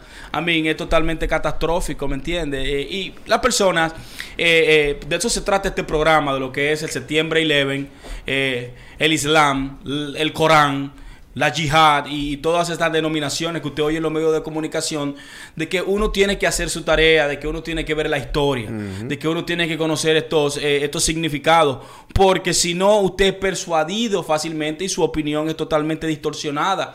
Y usted no es que quiere estar de un bando ni de otro, eh, porque de verdad yo te lo he dicho a ti, yo prefiero mil veces el imperio norteamericano a un imperio chino, a un imperio ruso. con eso. ¿Me entiendes? claro. Yo tengo muchas cosas positivas que yo puedo hablar del imperio norteamericano y, y las otras que no. Pero eh, de verdad, si tú quieres ser una fuerza para bien, tú tienes que mostrarlo, ¿me entiendes? Tienes que mostrarlo primeramente con tus ciudadanos. Y Estados Unidos viene haciendo todo lo contrario. Aquí el ciudadano viene en decadencia. La- la clase media de Estados Unidos se desapareció. Canadá está por encima de la clase media estadounidense en cuanto a calidad, ¿entiendes? Entonces, si nosotros nos enfocamos eh, eh, eh, las inversiones y el dinero y el presupuesto de la nación en infraestructura, en educación, en salud, en, en, en, en pre-K for todos los niños, ¿me entiendes? Y todo eso. Nunca vamos a ser una nación competitiva y siempre yo voy a seguir dudando de que este juego está totalmente distorsionado y manipulado por entes que están detrás del velo manipulando a todos. Porque ¿cuál es, ¿cuál es el orgullo de tú decir yo soy la nación más poderosa de la tierra, de la- toda la historia, cuando tus ciudadanos no pueden tener ni siquiera acceso a, a- a salud? A salud ¿Me pública, entiendes? sí. Entonces tú estás hablando de la nación más rica de la historia del planeta Tierra. Donde tú tienes las personas con más millonarias del planeta y tú no puedes tener ni siquiera eh, eh, eh, un sistema de transporte adecuado. ¿eh? O un sistema de educación para que todo, eh, por lo menos cada quien tenga un chance. Tú no le estás dando chance a la gente, ¿me entiendes? Entonces, eso hay que tenerlo muy claro. Y es bueno que después del programa de hoy, que desglosamos el, el tema del septiembre 11, desde el principio hasta el fin. Yo diría que es una prolongación de la, de la Guerra Santa y conocer, como tú dices, hacer la tarea es supremamente importante al momento de tomar una idea crítica, porque muchas veces nosotros, y hab- hablo de parte de todos, vemos un par de videos y creemos que ya eso es la verdad. Porque hay personas que ven un par de videos sobre las conspiraciones de- de- del 9-11 y dicen, no, eso es cierto, porque ya todo lo que está, están diciendo aquí, pero no analizan el otro lado de la moneda. Hay que ponerse los dos bandos y uno después de ahí tomar la determinación de si un lado es el que está correcto o el, lado- el otro lado es el que no. Y hoy Nosotros tratamos de hacer sabemos, todo ese exacto, resumen. nosotros sabemos, claro que sí, ya con lo que hemos dicho aquí, eh, cuál es la intención de Saudi Arabia, de, Arabia Saudita. La intención es su califato, derrotar a los chiíes y tener la mayoría musulmán completa. Porque sabemos que los chiíes inf- influencian mucho, los iraníes influencian a otros países. Tienen influencia en Yemen, tienen influencia en Siria, tienen influencia en Irak, pero los sunnis quieren ser esa gran Arabia. ¿Me entiendes? Ahora, ese, e- e- esa es la intención de los saudis, la Gran Arabia. Ahora, ¿cuál es la intención de los americanos? ¿Por qué ellos apoyan a los, a los saudis? ¿Me entiendes? Pero hay, hay una Ese doble moral de los saudis también. Es un eslabón ahí. Porque los saudis dicen que quieren unir a la Gran Arabia, pero no dejan que suceda todo eso que sucede en Palestina y son los perritos falderos de Estados Unidos para todas las los proxy wars que hacen. O no sé si es que son, como te digo, no sé si es una burocracia, una burocracia incompetente, que son muy, muy dummies y que dejan que eso le suceda al frente de ellos, o simplemente es que en realidad hay una mano perversa jugando. Bueno, tú y yo no sabemos eso bien, pero sí le vamos a dar seguimiento. Y qué bueno que hemos hablado de esto, porque de verdad eh, eh, ahí en las redes sociales y en los medios de comunicación se habla nada más, la balanza se, eh, eh, se balancea en un solo lado de la historia, ¿me entiendes? No poner las cosas, no ponen las cosas eh, sobre la mesa y se dicen como son. Eh, aunque nosotros queramos contar aquí eh, eh, esos conflictos y, y- y todo lo que ha sucedido y lo que va a suceder, eh, eh, no- ni siquiera podemos alcanzar ni la mitad de lo que es ese conflicto, ¿me entiendes? Eso es algo más allá que trasciende nuestro pensamiento, que trasciende nuestra imaginación. Nuestras generaciones. Claro que sí, que trasciende nuestras generaciones. Es como tú decías, todavía nosotros no morimos en nuestra generación y ellos van a seguir en esto, ¿me entiendes? ¿Por qué? Porque se nota que del otro lado no se van a rendir y este lado es, eh, se ha vuelto profesional eh, eh, eliminando, ¿me entiendes? Entonces, Y, el, y el otro lado son muchos como para decir que este va a salir victorioso en un par de meses. en un Exacto, par de- so, de esto va a ser una esto va a ser una batalla inalcanzable, pero es bueno que usted no se deje engañar ni deje que las emociones ni el sentimiento y usted se balancee a un lado de la historia sin usted, sin usted conocerla. Conozca la historia bien antes de usted balancearse, yo creo que eso le hará bien a su alma. ¿Entiende? No es que usted va a ganar, usted no le van a dar un premio, pero es bueno que usted siempre muera y usted del lado y esté del lado correcto de la historia. Y que haya sido su propio cri- criterio, ¿me entiende? Claro. Después de que usted haya visto los dos lados de la moneda, usted haya dicho, sabe, yo hice mi voluntad. Y yo tomé una decisión en uno de estos dos bandos, en una de estas dos decisiones, con criterio, con ra- razón. Y puedo decir que hice mi voluntad. No que hice la voluntad de alguien más o que quizá me dejé que me lavaran la cabeza. Tomas, tomar su propia decisión. Y precisamente eso es lo que, lo que estamos hablando en este programa. Tratar un poquito, llevar un poquito de historia, un poquito de geopolítica, un poquito de, de misticismo, metafísica Y ya saben, nos pueden encontrar en todas las redes sociales. Eh, pueden seguir este programa a través de Spotify. Si tienen iTunes, también pueden buscarlo en iTunes, TuneIn Radio, en, en todas las plataformas que hay ahora en estos momentos. Ahí estamos. Síganos en Instagram, en Facebook, en YouTube. Y les agradecemos muchísimo por haber estado acompañándonos en esta jornada. Así que buenas tardes, gracias por eh, estar ahí en Sabiduría Sinárquica. Usted sabe, parcero. Sabriasinárquica.com. Boom.